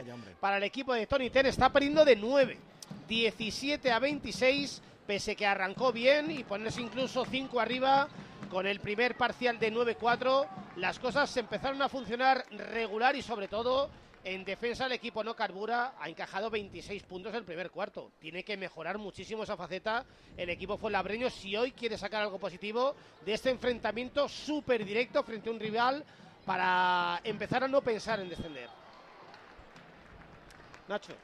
Sí, no, lo, lo, que comentábamos, ¿no? Problema no está cómodo Fuenlabrada, ¿no? Eh, Javi Zamora y este menor que están proponiendo un, una defensa muy muy agresiva y, y Fuenlabrada no ha podido eh, correr ni ha encontrado situaciones de, de, tiro y está viviendo un poquito del tiro libre. lleva 18 puntos ahora con el tiro libre y de ellos 9, 9 desde, la línea de tiro libre. ¿no? Y, un Menorca que en, que en ataque está muy, acertado, 4, 4 de 6 con, con Eric Demers que, que, lleva tres, tres triples y, problemas sobre todo en el ritmo que, que, está siendo llevado en todo momento por, por Menorca.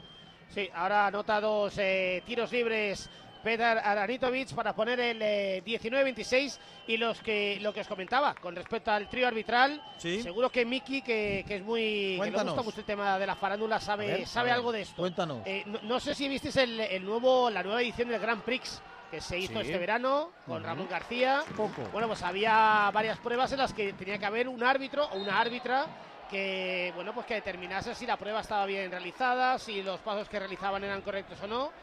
Bueno, pues eh, la árbitra del Grand Prix, en este caso, es la árbitra que está arbitrando. Mire, que le acaba de pitar ahora mismo falta personal en ataque. Dime. Asun Langa. Asun, Langa, correcto, sí señor. Sabía que Miki estaba puesto en este tipo de temas y se lo he puesto votando y en el punto de penalti. Pues eso es, Asun Langa, la árbitro o la árbitra del Grand Prix que retomaba su pulso en las pantallas este pasado verano. Es una de las colegiadas de este Fuenlabrada Menorca. Menos mal que estáis vosotros sobre la pista. Nacho, tú sabías esto, a mí esto me coge fuera de juego. ¿eh? ah, ¿eh? menos mal, menos mal, pues yo, no, yo estaba En un partido de estudiantes ya, lo, comentamos fuera ah, de micrófono, ¿no? Y se lo he comentado a, Quique que le gusta este tipo de cosas también. Y la, sí, señor. Vale, pero os voy a decir una más, porque ya que os gustan las historietas y la farándula, a mí también, a mí también. Asun Langa también es una de las protagonistas o una de las actrices de una de las películas de Javier Fesser, Campeones. Y es ah, árbitra también de los partidos. Pero siempre, siempre en su papel de colegiada, ¿no? Sí, sí, colegiada, colegiada. De ahí no sale, ¿eh? es lo bueno. Bueno, bueno. Eso me gusta. ¿Cómo lo dejamos, Quique? Bueno, pues a ocho y medio para finalizar este segundo cuarto. Poca anotación de momento. Fue el Labrada 19, falla el triple Menorca, fue Labrada 19, Menorca 26. En dos minutos seguimos con el baloncesto porque entra en Madrid al tanto la Liga CB. Vamos con el partido del superlíder.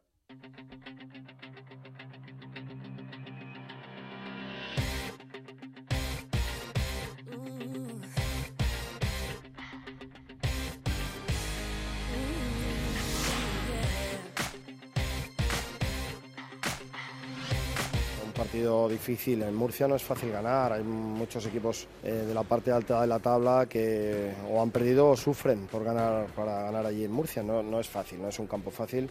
Es un campo que siempre, tanto, tanto por su juego como por su afición, se, complica ganar en Murcia, como digo. Pues sí, será difícil como todos los partidos que afronta el Real Madrid de Chus Mateo, pero evidentemente sigue mostrándose casi, casi, casi inexpugnable. Nos lo van a contar nuestro profe Iñaki de Miguel, Adrián Méndez en la narración Murcia Real Madrid del partido que arranca en un minuto. Hola Adri, hola Iñaki, buenos días. Pues deben de estar por ahí, pero no Está como ahí, como muy por debajo, ¿no? Como que sí, sí, el follón del pabellón se les escucha, pero... Yo creo que hay que ajustar ahí el sonido. Hay que darle a la tecla, hay que mm. darle a la tecla. Enseguida ya verás cómo aparecen POM, como si fuera una seta, ¿eh?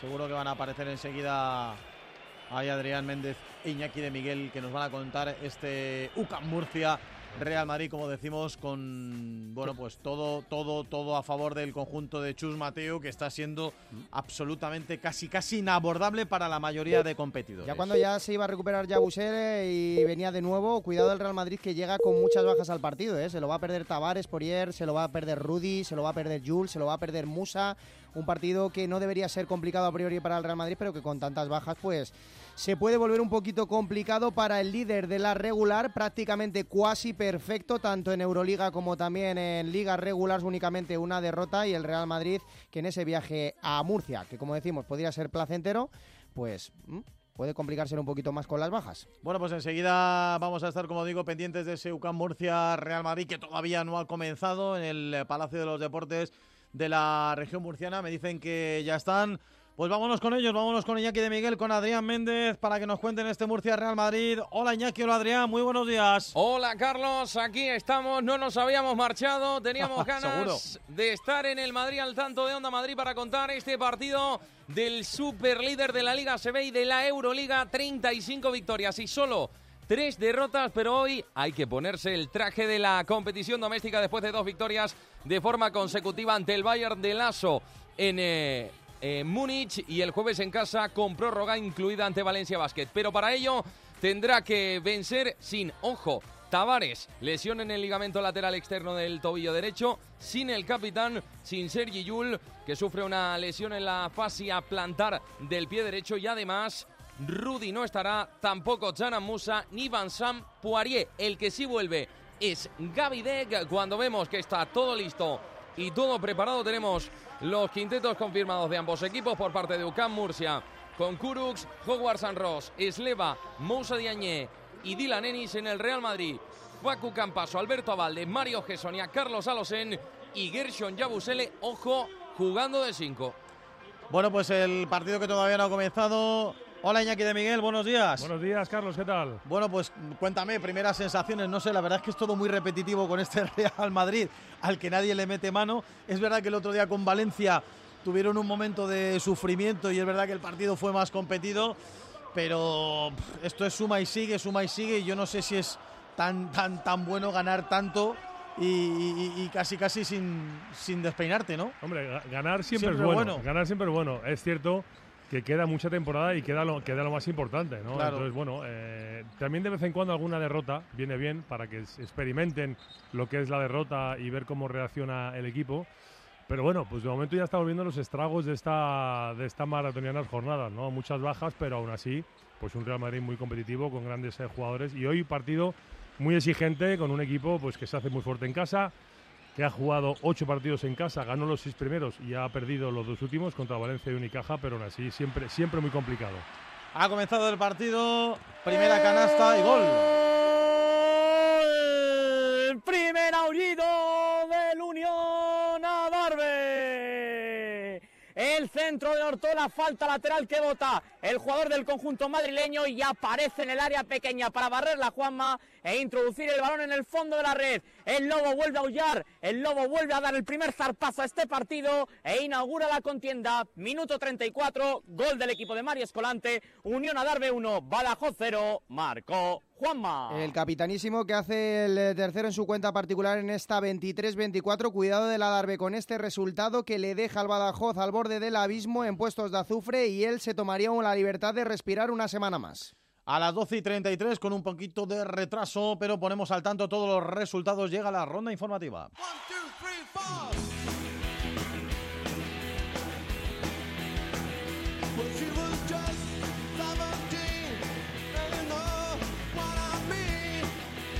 Ya con el baloncesto, con la Liga CB en juego, con el partido del Real Madrid que acaba de comenzar desde Murcia, fue Labrada Menorca. La segunda división no empezará hasta las 2. En cualquier caso, arranca la ronda informativa. Palacio de los Deportes de Murcia. Murcia, Real Madrid, Adrián Méndez. Un minuto 20 segundos consumidos del primer cuarto en el Palacio de los Deportes de Murcia. Ya gana el Real Madrid. UCAM Murcia 2, Real Madrid 3. Bajamos a Leboro, seguimos en baloncesto. 5.35 para que finalice el segundo cuarto. El equipo local pierde de 11, fue en Labrada 22, este a Menorca 33. en el Fernando Torres, primera federación, caminando hacia el 34 de juego de la primera parte. Dominio alterno en este partido que sigue como empezó. Fue en Labrada 0, Real Unión 0. Bajamos al grupo quinto de segunda federación, minuto 46 de partido. Hace un minuto que ha comenzado la segunda mitad en la ciudad deportiva Fernando Santos de la Parra y Javi Carbonel, delantero del Getafe B, que ya ha avisado hasta en dos ocasiones Primero con un lanzamiento desde la frontal por encima del larguero y otro desde dentro del área que se ha ido rozando el poste. De momento 47 de juego en Getafe. Getafe B 0, Ursaria 0. Aquí en Matapiñonera sigue valiendo el gol de Arasa. De momento gana el Sanse 1-0, aunque es verdad que ha tenido varias ocasiones peligrosas el Guadalajara. Ha estado muy expeditivo Yagoba parándolo bajo los palos. De momento 39 de partido. Primera mitad, Sanse 1, Guadalajara 0. En el Polideportivo Vicente del Bosque, tras el primer tanto de la Unión Adarve, ha estado el juego detenido por una pequeña tangana entre los dos equipos que ha acabado con cartulina amarilla. Para Alex Blanco el juego ya se está reanudando con un cielo que empieza a descargar sobre nosotros. Llegamos al minuto 36 de esta primera parte. Unión Adarve 1, Badajoz 0. En el Mariano González se cumple el 35 de la primera mitad, dominio alterno, de momentos sin goles, Naval Carnero 0, Cacereño 0. Y nos vamos a la tercera federación, al grupo séptimo, a la Canaleja, donde cumplimos tres minutos, camino del cuatro de la segunda parte. El mismo resultado, Tribal Valderas 0, Cuellos 1. 48 de partido en los Prados de Parla, Parla 2, Torrejón 1, en la Ciudad Deportiva de Villalba 48, Villalba 1, Móstoles 1, también en Navalcarbón en la primera parte todavía 33 de juego, Las Rozas 1, Pozuelo 0 y también en el Román Valero, minuto 33 de juego, Colonia Moscardó 1, Tres Cantos 0. Y en la etapa del Dakar, séptima etapa, recuerdo, paso por el punto kilométrico 373, lidera la etapa el francés Sebastián Loeb, de momento Carlos Sáenz es quinto a 7 minutos 17 segundos, con lo cual en la general se le acerca el francés con fuera de competición ya Ekstrom, el sueco que ha tenido un eh, problema mecánico y ha estado más de dos horas detenido. De momento virtualmente lidera el rally Carlos Sainz, pero ojo que Sebastián Loeb se coloca ya segundo a 22 minutos 14 segundos. Madrid al tanto, Onda Madrid, hoy hasta las 4 de la tarde.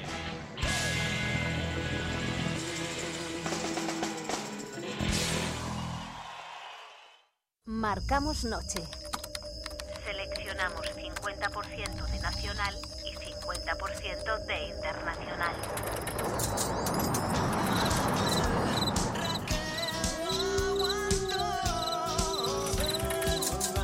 Así suena la radio de noche, de lunes a jueves y domingos en las madrugadas.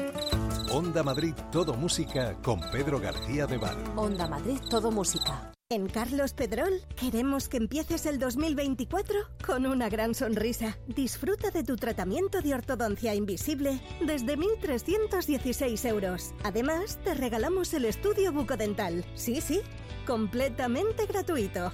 Más información en www.carlospedrol.com. Te esperamos a la salida del Metro Palos de la Frontera y Las Musas.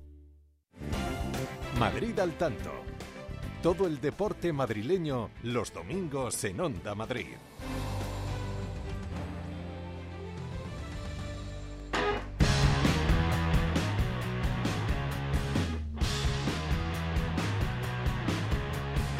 12 y 38, seguimos en Madrid al tanto, domingo 14 de enero en el primer Madrid al tanto del 2024 y queremos que hagas radio con nosotros, ya sabes, en el teléfono 609-771-385, 609-771-385, oyentes y Madrid al tanto son todo una simbiosis para que el programa salga mejor. Claro que sí, y como no podemos estar en todos los campos del fútbol madrileño, algunos oyentes, como por ejemplo desde Carabanchel, nos cuentan cómo está yendo el partido de regional. Descanso del encuentro en, Aranjuez, en el campo de las Olivas, donde juega el Club Deportivo Sitio de Aranjuez. De momento, Club Deportivo Sitio de Aranjuez 0, Real Club Deportivo Carabanchel 2, los goles de eh, David del Barco y de Chechu. Una primera parte sin mucha historia. La verdad es que el Carabanchel, las dos llegadas que ha tenido prácticamente las ha materializado. Ha llegado alguna ocasión más, pero tampoco sido ocasiones realmente claras de gol. El sitio de Aranjuez tuvo una buena ocasión en un disparo que se envenenó al dar un defensa carabanchelero, pero Alejo rectificó a tiempo y pudo evitar el, el, que hubiera sido el empate a uno, porque esa ocasión iba el partido 0-1 cuando tenido esa ocasión el, el Aranjuez. Eh, como digo, un partido sin mucha historia, bastante dominado por el, por el Carabanchel, sin pasar muchos apuros atrás y prácticamente con mucha efectividad, porque prácticamente, pues eso, las dos ocasiones que ha tenido el Cara, pues las ha metido para adentro. Así que de momento, buen resultado. Y en tiempo de descanso aquí en Las Olivas, gana el Cara 0-2 goles de Chechu y del Barco partido del Carabanchel en Aranjuez. Sí, que va ganando 0 a 2, como también va ganando el Álamo 1-0 al Villaverde en su campo. Por lo tanto, el Álamo y Carabanchel se distanciarían en esos puestos de ascenso porque el tercer clasificado es el Villaverde con 31 puntos y el Real Aranjuez es cuarto con 28. Vámonos al baloncesto en directo en juego, superado ya el Ecuador del primer cuarto en Murcia. Adrián Iñaki, ¿cómo marcha el partido? Pues malas noticias para el Real Madrid en estos primeros cinco minutos de partido exactamente. Quedan 4 minutos 49 segundos. Lo tiene que parar Chus Mateo porque UCAM Murcia está haciendo valer su carácter de revelación en la liga. Se ve marcha en quinta posición y además estará en la Copa del Rey 10 triunfos, 7 derrotas, 6 arriba para UCAM Murcia, 11 UCAM, 5 Real Madrid. Bueno, es un partido de Iñaki en cualquier caso que en teoría y además jugándose en Murcia sí que puede hoy medir un poco más al Real Madrid, ¿no? Apretarle un poquito más al Real Madrid, teniendo en cuenta además que es uno de los equipos, como decía Adrián, que va a estar en la fase final de la Copa. Sí, desde luego, y Murcia lo tiene claro, ¿eh? ¿Cuál, cuál es la consigna? Vamos, están apretando eh, muchas manos, líneas de pase, dos contra uno al pasar en medio campo, ya ha provocado varias pérdidas de, del Facu y contraataque, castigando también el rebote ataque. El Madrid hoy tiene que hacerse, tiene que acostumbrarse a algo insólito, ¿no? Que, que lo hablaba con Adri, sin Poirier y sin Tavares. Ahora tiene problema en el rebote, le está sufriendo. Con lo cual es un día de, de ponerse en mono, de mucho trabajo y enfrente a un equipo con mucha hambre. Vamos a ver cómo retoma el partido el Real Madrid. De momento tiempo parado en Murcia, pero nunca en la radio. Así que seguimos con el baloncesto. Vámonos al Fernando Martín, a Fuenlabrada, para saber si el Fuenla, Quique Díaz, Nacho Rodríguez, remonta, se acerca o no hay manera. Bueno, pues un poco de todo, ¿eh? porque están ahora 29-37, está perdiendo de 8 baloncesto Fuenlabrada. Eh, llegó a ponerse a menos 6, eh, ha llegado a estar en la máxima de perdiendo de 14, hace nada estaban perdiendo de 11. Ha habido que espolear un poco al público, ha habido un par de acciones de los colegiados que no han gustado mucho a los espectadores de este Fernando Martín, que por cierto, Finalmente estamos sobrepasando, yo creo que claramente los mil espectadores. No está ni muchísimo menos lleno, pero yo creo que tenemos ya prácticamente, si no más, de media entrada. Y ya digo, eh, los espectadores tienen que, ¿verdad, Nacho? Eh, formar parte hoy, ahora canasta de, del Este a Menorca, tienen que formar parte hoy de, un reparto coral, no tanto de anotación, sino también de, de, de, espolear a los jugadores porque están, no sé si poco acostumbrados a jugar a las 12, por lo menos esta temporada, están cayendo ahora de 10 pero algo necesitamos encender la chispa. Hay que tocar una tecla, ¿no? Está claro que el Fuenlabrada le está costando ante el baloncesto que está proponiendo Javi Zamora, muy, muy baloncesto control, muy 24 segundos, defensivo, y hay que tocar una tecla, ¿no? Y ha habido varias decisiones un poquito dudosas, una falta en ataque para mí clara a Tomás Bella, que el público ha, empezado, y bueno, eh, aquí también guerra psicológica de los entrenadores, forzar una, una técnica. Es verdad que, ha mejorado algo en ataque, ha aparecido Jonathan Van con 8 puntos, un triple de Tanner McCrew, pero bueno, eh, el ritmo, como decíamos hasta ahora, eh, es claramente de, de Menorca, de un bueno, llevado por un Clevin Hanna, que, están parando bien, 0-0 puntos, que promedia 15, el ex de, de, Fuenlabrada, pero los tiradores de, de, Menorca haciendo daño. Y hay que recordar que Estia Menorca, ahora que buena ahora la canasta de Van Zegren, para poner el 31-39, decía yo que Menorca es un equipo muy con etiqueta MAT, con etiqueta Comunidad de Madrid, un entrenador forjado en, la Comunidad de Madrid como Javi Zamora y eh, jugadores también forjados y formados en las canteras de equipos madrileños como Diego Alderete, como Víctor Arteaga o Clevin Jana, que no ha sido formado, pero sí que ha estado, como tú bien decías, en el Fuenlabrada. Ahora no, sí, consigue finalmente, no va a valer la canasta. Bueno, pues dos minutos, sí, sí, vale. Dos minutos para finalizar este segundo cuarto e irnos al descanso. La renta sigue siendo muy favorable al equipo Balear, más 10 Fuenlabrada 31, Estia Menorca 41. Estaremos pendientes del descanso. ¿Hay más goles, Miki Ruiz, en la geografía madrileña? Antes del descanso, en tercera división, Naval Carbón, Las Rozas 2, Pozuelo 0, marca el segundo del conjunto roceño y también lo marca el Moscardó en el Román Valero, minuto 44 de partido, Colonia Moscardó 2, 3 cantos 0. Nos vamos otra vez a Fuenlabrada, pero como decía Javier Rodríguez, a dos kilómetros, no sé cuánto eran, 900 metros, ha dicho. Sí, ¿Qué tío lo tiene, lo tiene medido? ¡Qué bárbaro! El Javier Rodríguez un odómetro por ahí. Recta final. Por pasos, ¿eh? ¿Cuánto? Lo he contado por, lo he contado por pasos. Vamos, no te lo crees ni tú eso. Tendrás un aparatito de esos, ¿eh? Un reloj de esos inteligentes. Salí a las 8 de la mañana de casa para hacerlo. Espera que viene el Real Unión, peligro. Escobar dentro del área, tira el recorte, el golpeo. Queda muerta. Bien, ahora aparece Belman, que viene a hacer un auténtico paradón, Chusan. A un testarazo que podía haber supuesto el 0-1. Pues sí, como en esta vez, otra vez Escobar es el jugador eh, más peligroso del Real Unión, que está saliendo eh, mucho al contragolpe, que está transitando muy rápido y que le está poniendo en, serios aprietos al Fuenlabrada. Pero bueno, el que está teniendo el balón también es el Fuenlabrada, pero sí que es cierto que cuando pierde el balón el Real Unión sale muy fuerte y muy vertical. Bueno, aquí estamos a punto de llegar al 45. Carlos, hazme caso, que me, lo he ido pateando, ¿eh? Sí, no, bueno, eso siempre viene bien. Hay que hacer un poquito de ejercicio mañanero. me ha dicho Chus que se, iba, que se iba a jugar un partidito a primera hora, que iba a llegar caliente. He dicho, pues nada, la única forma que tengo de calentar yo ya es pasear. O sea, que has aparcado en el Fernando Martín y te has ido caminando hasta el Fernando Torres. Pero que no me espere que quede luego de vuelta, que me va a llevar Chus hasta allí, ¿eh? ¡Hombre! ¡Pero el Fuenlabrada! ¡Balón atrás! Hay que hacer ida y vuelta, hombre. Vamos a ver. eso no vale, no, no, eso, eso no vale. Oye, que viene, viene muy al caso porque hablamos de los relojitos estos. Eh, la tecnología portátil es la tendencia número uno del año 2024, ¿eh? eh en fitness, en fitness. No, no, no, no, no es broma, ¿eh? eh lo publicaba el Colegio de, Medicina Americano esta temporada. Siempre, siempre publica las tendencias fitness y es la tendencia fitness número uno de esta temporada. O sea, que ha sido el regalo de los Reyes Magos de todo el mundo. No, sé si el regalo, pero es la tendencia. Esto nunca se había dado. ¿eh? Está Miki puesto en, estas cosas de, entrenamiento personal, Javi, cómo está metido el tío. Miguel es un escándalo. Por eso Algún día tendríamos que contar nuestra historia. Oh, oh, ¡Qué bárbaro! Juega ahora de nuevo el Fuenlabrada, peligro, zona de tres cuartos, la apertura hacia la derecha. Llega Sotrillo, mete el centro, demasiado fuerte, se pasea, Barbosa al otro lado, vuelve a meterla al lío. No la saca el Real Unión de aquella manera. Sotillo, fíjate, se enfada Carlos Martínez con Sotillos, que no creyó y no fue a buscar ese balón. Nos vamos a ir hasta el 46, chus. Pues sí, la verdad que sí, otro corner, eh, otro corner más, esperemos que, en este pueda ser, pero sí que está eh, empujando mucho este Fuenlabrada, está intentando y, está buscando siempre portería contraria. Pues venga hasta el final de la primera parte.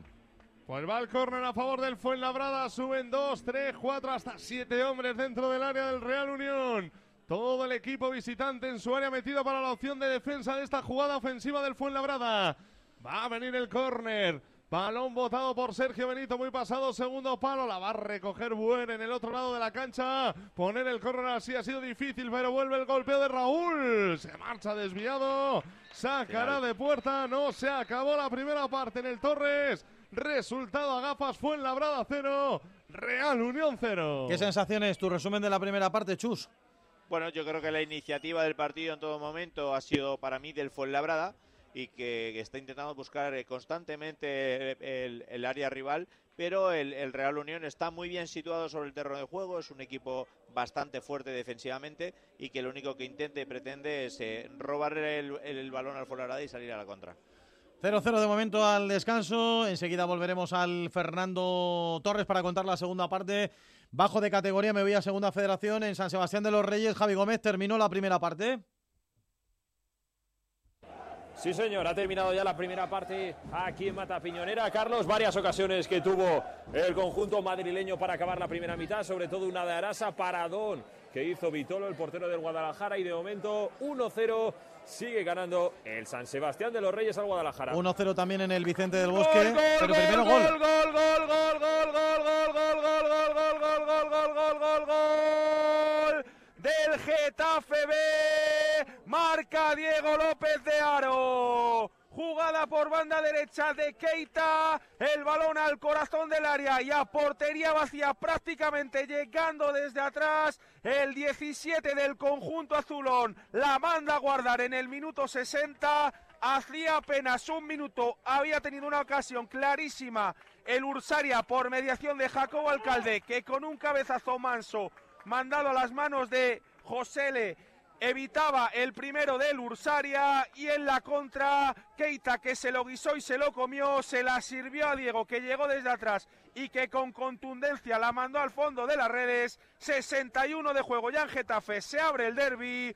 Getafe B1, Ursaria 0. Marca Diego Lozano el segundo en su cuenta particular de esta 23-24 y se mete el Getafe B ahora mismo en puestos de playoff con 29 puntos, eh, relegando al Atlético Paso a la sexta plaza. Sí, sí, están ahí metidos. Bueno, el Sanse con la victoria de momento en el descanso se pone líder, como decimos, en solitario, a falta de lo que haga el Numancia esta tarde contra la Segoviana y el Getafe de Gaby que sigue ascendiendo puestos en la tabla de clasificación.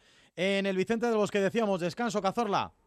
Así es, ahora sí, tiempo de asueto con un final también bastante caldeado. Ha habido otra tangana después de que Cordero, lateral izquierdo del Badajoz, se haya quedado tendido en el terreno de juego. Se han tenido que acercar los entrenadores y también uno de los jueces de línea separar a ambos jugadores. Y ya contamos dos, las que hemos vivido con absoluta intensidad en este partido. Ahora acaba de frenar la lluvia, pero hace apenas unos instantes nos ha caído la del pulpo. Mm. Así pues ha sido un pequeño baile bajo la lluvia en esta resistencia que de momento se está llevando el Unión Adarve gracias al tanto de Juanma en un partido muy igualado. Se palpa por las razones que comentábamos al principio, la tensión y la igualdad que refleja la clasificación por esa pelea por marcharse de esa zona roja, de esa zona de la quema que puede condenar a los dos equipos a la tercera federación. Pero lo importante y lo que nos respecta a nosotros es que el Unión Adarve está llevándose este partido, está dominando por la mínima, aprovechando una de las pocas ocasiones que ha tenido en la primera parte, un Badajoz que ha ido diluyéndose también, ha ido de más a menos a medida que ha ido avanzando el choque, así pues todo reservado para los segundos 45 minutos donde, crucemos los dedos, este resultado se mantenga o, por qué no, que se amplíe. Tiempo de asueto aquí en el Vicente del Bosque, Unión Adarve 1, Badajoz 0. Y en Navalcarnero, Esther Juanaz, allí también tiempo de descanso. ¿Con qué sensaciones te, te llevas la primera parte? Bueno, de momento tiempo de bingo, que ya sabéis que aquí en Navalcarnero, en el Mariano González, hay un bingo en el descanso. Tiempo de bingo, de riego del césped y las sensaciones no acaban de ser buenas y positivas porque el cacereño, eh, bueno, ha terminado reclamando un penalti en la penúltima jugada de la primera mitad. A mí en directo me dio la sensación de que el jugador Iván Martínez buscaba el contacto dentro del área cuando se internaba. El colegiado muy cerquita vio que no y decretó que no había pena máxima, pero el cacereño con las ideas muy claras y bueno, pues provocando que el Navalcarnero se, esté, tenga, se tenga que emplear en defensa y apenas haya pisado el área contraria. Lidón Rocamora que se ha llevado una sonora pitada de la afición de Cacereño que ha venido más o menos en torno a un centenar, así que bueno, pues las sensaciones no acaban de ser buenas en esta primera mitad. El Navalcarnero muy necesitado de puntos ante un rival al que podría meter también en esa pelea por el descenso. Así que lo dejamos en tiempo de descanso con empate a cero entre Navalcarnero y Cacereño. Vámonos al baloncesto Liga CB, comienza el segundo cuarto, ¿cómo van las cosas? UCAM Murcia, Real Madrid, Iñaki Adrián Méndez. Pierde por tres el Real Madrid acaba de arrancar el segundo cuarto. Lo mejor el resultado, Jocoser, balón al hierro. Como decimos, Carlos, lo mejor el resultado, tres abajo. El Real Madrid ha estado incluso siete puntos abajo. Está perdiendo la lucha por el rebote. Uno de los factores capitales del Real Madrid de Lazo. Ocho capturas para. Eh, de Lazo, eh, mira, estaba pensando yo en, en Lazo. Eh, de Chus Mateo. es que ha sido mucho, mucho Pablo Lasso en las últimas semanas, porque ha jugado, tan seguido además contra el Bayern. Lo he dicho prácticamente con el piloto automático, eh, de, Chus Mateo, eh, de Chus Mateo, y que siga mucho tiempo será buenas noticias para el Real Madrid, pero también es que es una de las señas de identidad del Real Madrid de la última década. Cuando domina el rebote, domina los partidos, lo está perdiendo ante UCAM Murcia, cinco pérdidas también Iñaki y lo dicho, lo mejor también, Gerson Yabusele, nueve puntos en eh, esa faceta de todoterreno, eh, haciendo daño por dentro, pero también intentando por fuera esos lanzamientos abiertos. Sí, el Real Madrid, eh, bueno, ya se va, se va adaptando a ritmo, a ritmo de partido. Ha, empezado Murcia con muchísima intensidad y el, Madrid pues lo, ha notado. Ahora ya está empezando a, controlar un poco más el rebote y Yabusele, como tú bien dices, pues a falta de poder y de Tavares haciendo daño ya con nueve puntos reboteando, haciéndose fuerte ahí dentro. Y bueno, importante que no se cargue de faltas porque va a ser eh, va a ser muy necesario ir para su equipo. Ha vuelto Gaby Deck al parque después de un mes de baja y como siempre pasa con el Tortuga no se nota que ha estado parado también minutos para Sergio Rodríguez y Fabián Coser. 19-16 y ahora van a va a ir a la línea de tiros libres. Gaby Deck con ese pase sobre bote del Chacho, la penetración de Gaby y los dos tiros libres para el argentino buscando el primero en su cuenta particular. Acaba cayendo dentro. Ambientazo brutal en el Palacio de los Deportes de Murcia. Lo comentábamos con anterioridad. Quinto clasificado, 10 triunfos. Plaza de milagro, no como cabeza de serie en la Copa del Rey, pero es uno de los equipos más difíciles a los que puede que el Real Madrid se enfrente en ese primer no escollo en la Copa del Rey de Málaga en el penúltimo fin de semana de febrero.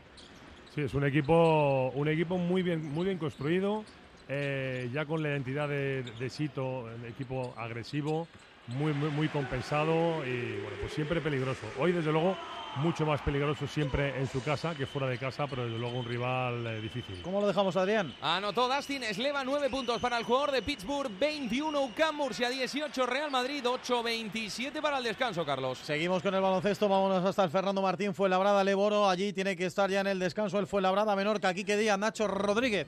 Eso es, llega el descanso y llega lloviendo menos que lo que le ha llovido a Miguel Ángel Cazorla, porque está cayendo tan solo de 4, y digo tan solo porque hace poco el equipo perdía de 14, pero un parcial de 20-10 en el segundo Ecuador de este segundo cuarto ha hecho que nos vayamos al descanso perdiendo de 4, gracias sobre todo a los tiros libres, porcentajes ínfimos en eh, tiros de 2, peores, paupérrimos diría yo, en tiros de 3 pero inmejorables en, desde el tiro libre, 16 de 16, o sea, 16 de los 39 puntos que ha conseguido fue labrada son desde la línea de tiros libres, que es eh, Nacho Rodríguez, lo que sin duda está manteniendo el equipo eh, con vida. Sí, yo creo que es lo que decíamos en la, en, la última conexión, ¿no? El público eh, eh, se ha quejado por varias faltas y creo que el bueno pues el, equipo ha, despertado un poco liderado por Tomás Bella, ¿no? Que bueno pues ese ritmo pausado, lento que quiere Menorca, hemos visto varias acciones de campo a campo de Tomás Bella sacando sacando falta, la última canasta en el último segundo también de Pato Carino eh, con un coast to coast y bueno esto es lo que esta es la, línea que tiene que eh, que hacer baloncesto Fuenlabrada, ¿no? Jugar agresivo, jugar un ritmo alto, no ese ritmo eh, de 24 segundos que quiere que quiere Menorca y bueno es verdad que, bueno los tiros libres le están le están manteniendo o le han acercado en el marcador. Bueno, pues inmersos en este tiempo de descanso, recordemos, una victoria pone a Fuenlabrada a un partido de la zona de playoff de ascenso, una derrota le pone a un partido de la zona de descenso. Sí. Así pues, hay que ganar sí o sí frente a un rival directo como este a Menorca. Tiempo de descanso, fue la hora 39, Menorca 43. Estamos a tres minutos para llegar a la una en punto de la tarde, momento en el que refrescaremos resultados y conoceremos al pibe de lo que ha sido hasta este punto de la mañana Madrid al tanto en Onda Madrid. Así que tengo tiempo para darme una vueltecita por los partidos de las once y media para saber, después de UC 1-0 del Getafe B al Ursaria Borja Casado, cómo discurre la segunda parte en la Ciudad Deportiva Santos de la Parra. Ahora mismo tenemos una doble sustitución en el Getafe. Se marchan del terreno de juego Nico Conesa y Javi Carbonel. Entran en su lugar eh, John y el eh, segundo futbolista. No acierto todavía a ver quién es. Creo que es Moy Parra, pero no estoy eh, seguro. El Getafe ve que tras el gol está mejor asentado sobre el terreno de juego, aunque es verdad que el Ursaria está intentando acercarse minutos antes del gol. Ya decíamos que había tenido una ocasión muy clara Jacobo Alcalde, que ingresó en el terreno de juego en el minuto 56 en sustitución de Bere, el máximo goleador del Ursaria con ocho tantos que tuvo la primera con un cabezazo que se marchó manso a las manos de Josele y precisamente en esa contra el balón que Josele se lo servía a Keita por banda derecha, regateaba Keita Fran Martínez, el guardameta del Ursaria, y el balón al que llegó Diego para adelantar al equipo de Gaby, que sería el séptimo partido de Gaby y de terminar así sería la quinta victoria de un Getafe B que casi casi de estar en zona de descenso se amarraría a la zona de playoff por ascender a primera ref y ya lo advirtió el presidente getafense Ángel Torres en la comida de Navidad, en la presentación del proyecto del nuevo Coliseum, que el objetivo de este Getafe B no es otro que ascender a la primera federación. Vámonos a la canaleja también para saber, después de ese 0-1 eh, al filo del descanso, Julio Santos, si tiene opciones el paracuellos de ampliar o de, o de empatar el Tribal Valderas. Hombre, opciones tienen los dos, lógicamente, porque esto es fútbol, pero vamos, eh, como diría Winston Churchill, sangre, sudor y lágrimas le va a costar al Tribal Valderas porque le cuesta horrores llegar con cierta claridad a la portería contraria. Está defendiendo muy bien el Paracuello Mina que incluso habría que destacar dos o tres disparos lejanos, dos o tres acciones de peligro, de cierto peligro para los de los visitantes, para los de Sergio Rubio. eh, en tanto que el, Tribal Valderas no ha conseguido crear ni una sola ocasión de peligro en esta segunda parte. Estamos en el minuto 26, camino del 27, resta mucho, ya ha empezado a, ponerse en funcionamiento las ruedas de cambios. cambios, el Tribal Valderas ya ha sacado a Guti y a Chami en sustitución de Iván Leán y de Michael, pero no ha dado todavía ningún fruto esos cambios. 27 minutos de la segunda mitad en la Canaleja, Tribal Valderas 0, Paracuellos 1. Estamos a punto de llegar a la una de la tarde, como decimos, un momento en el que vamos a refrescar, ponemos todos los resultados al tanto y contamos también quién está siendo el jugón hasta este punto de la mañana. Madrid al tanto en Onda Madrid, hoy hasta las 4 de la tarde.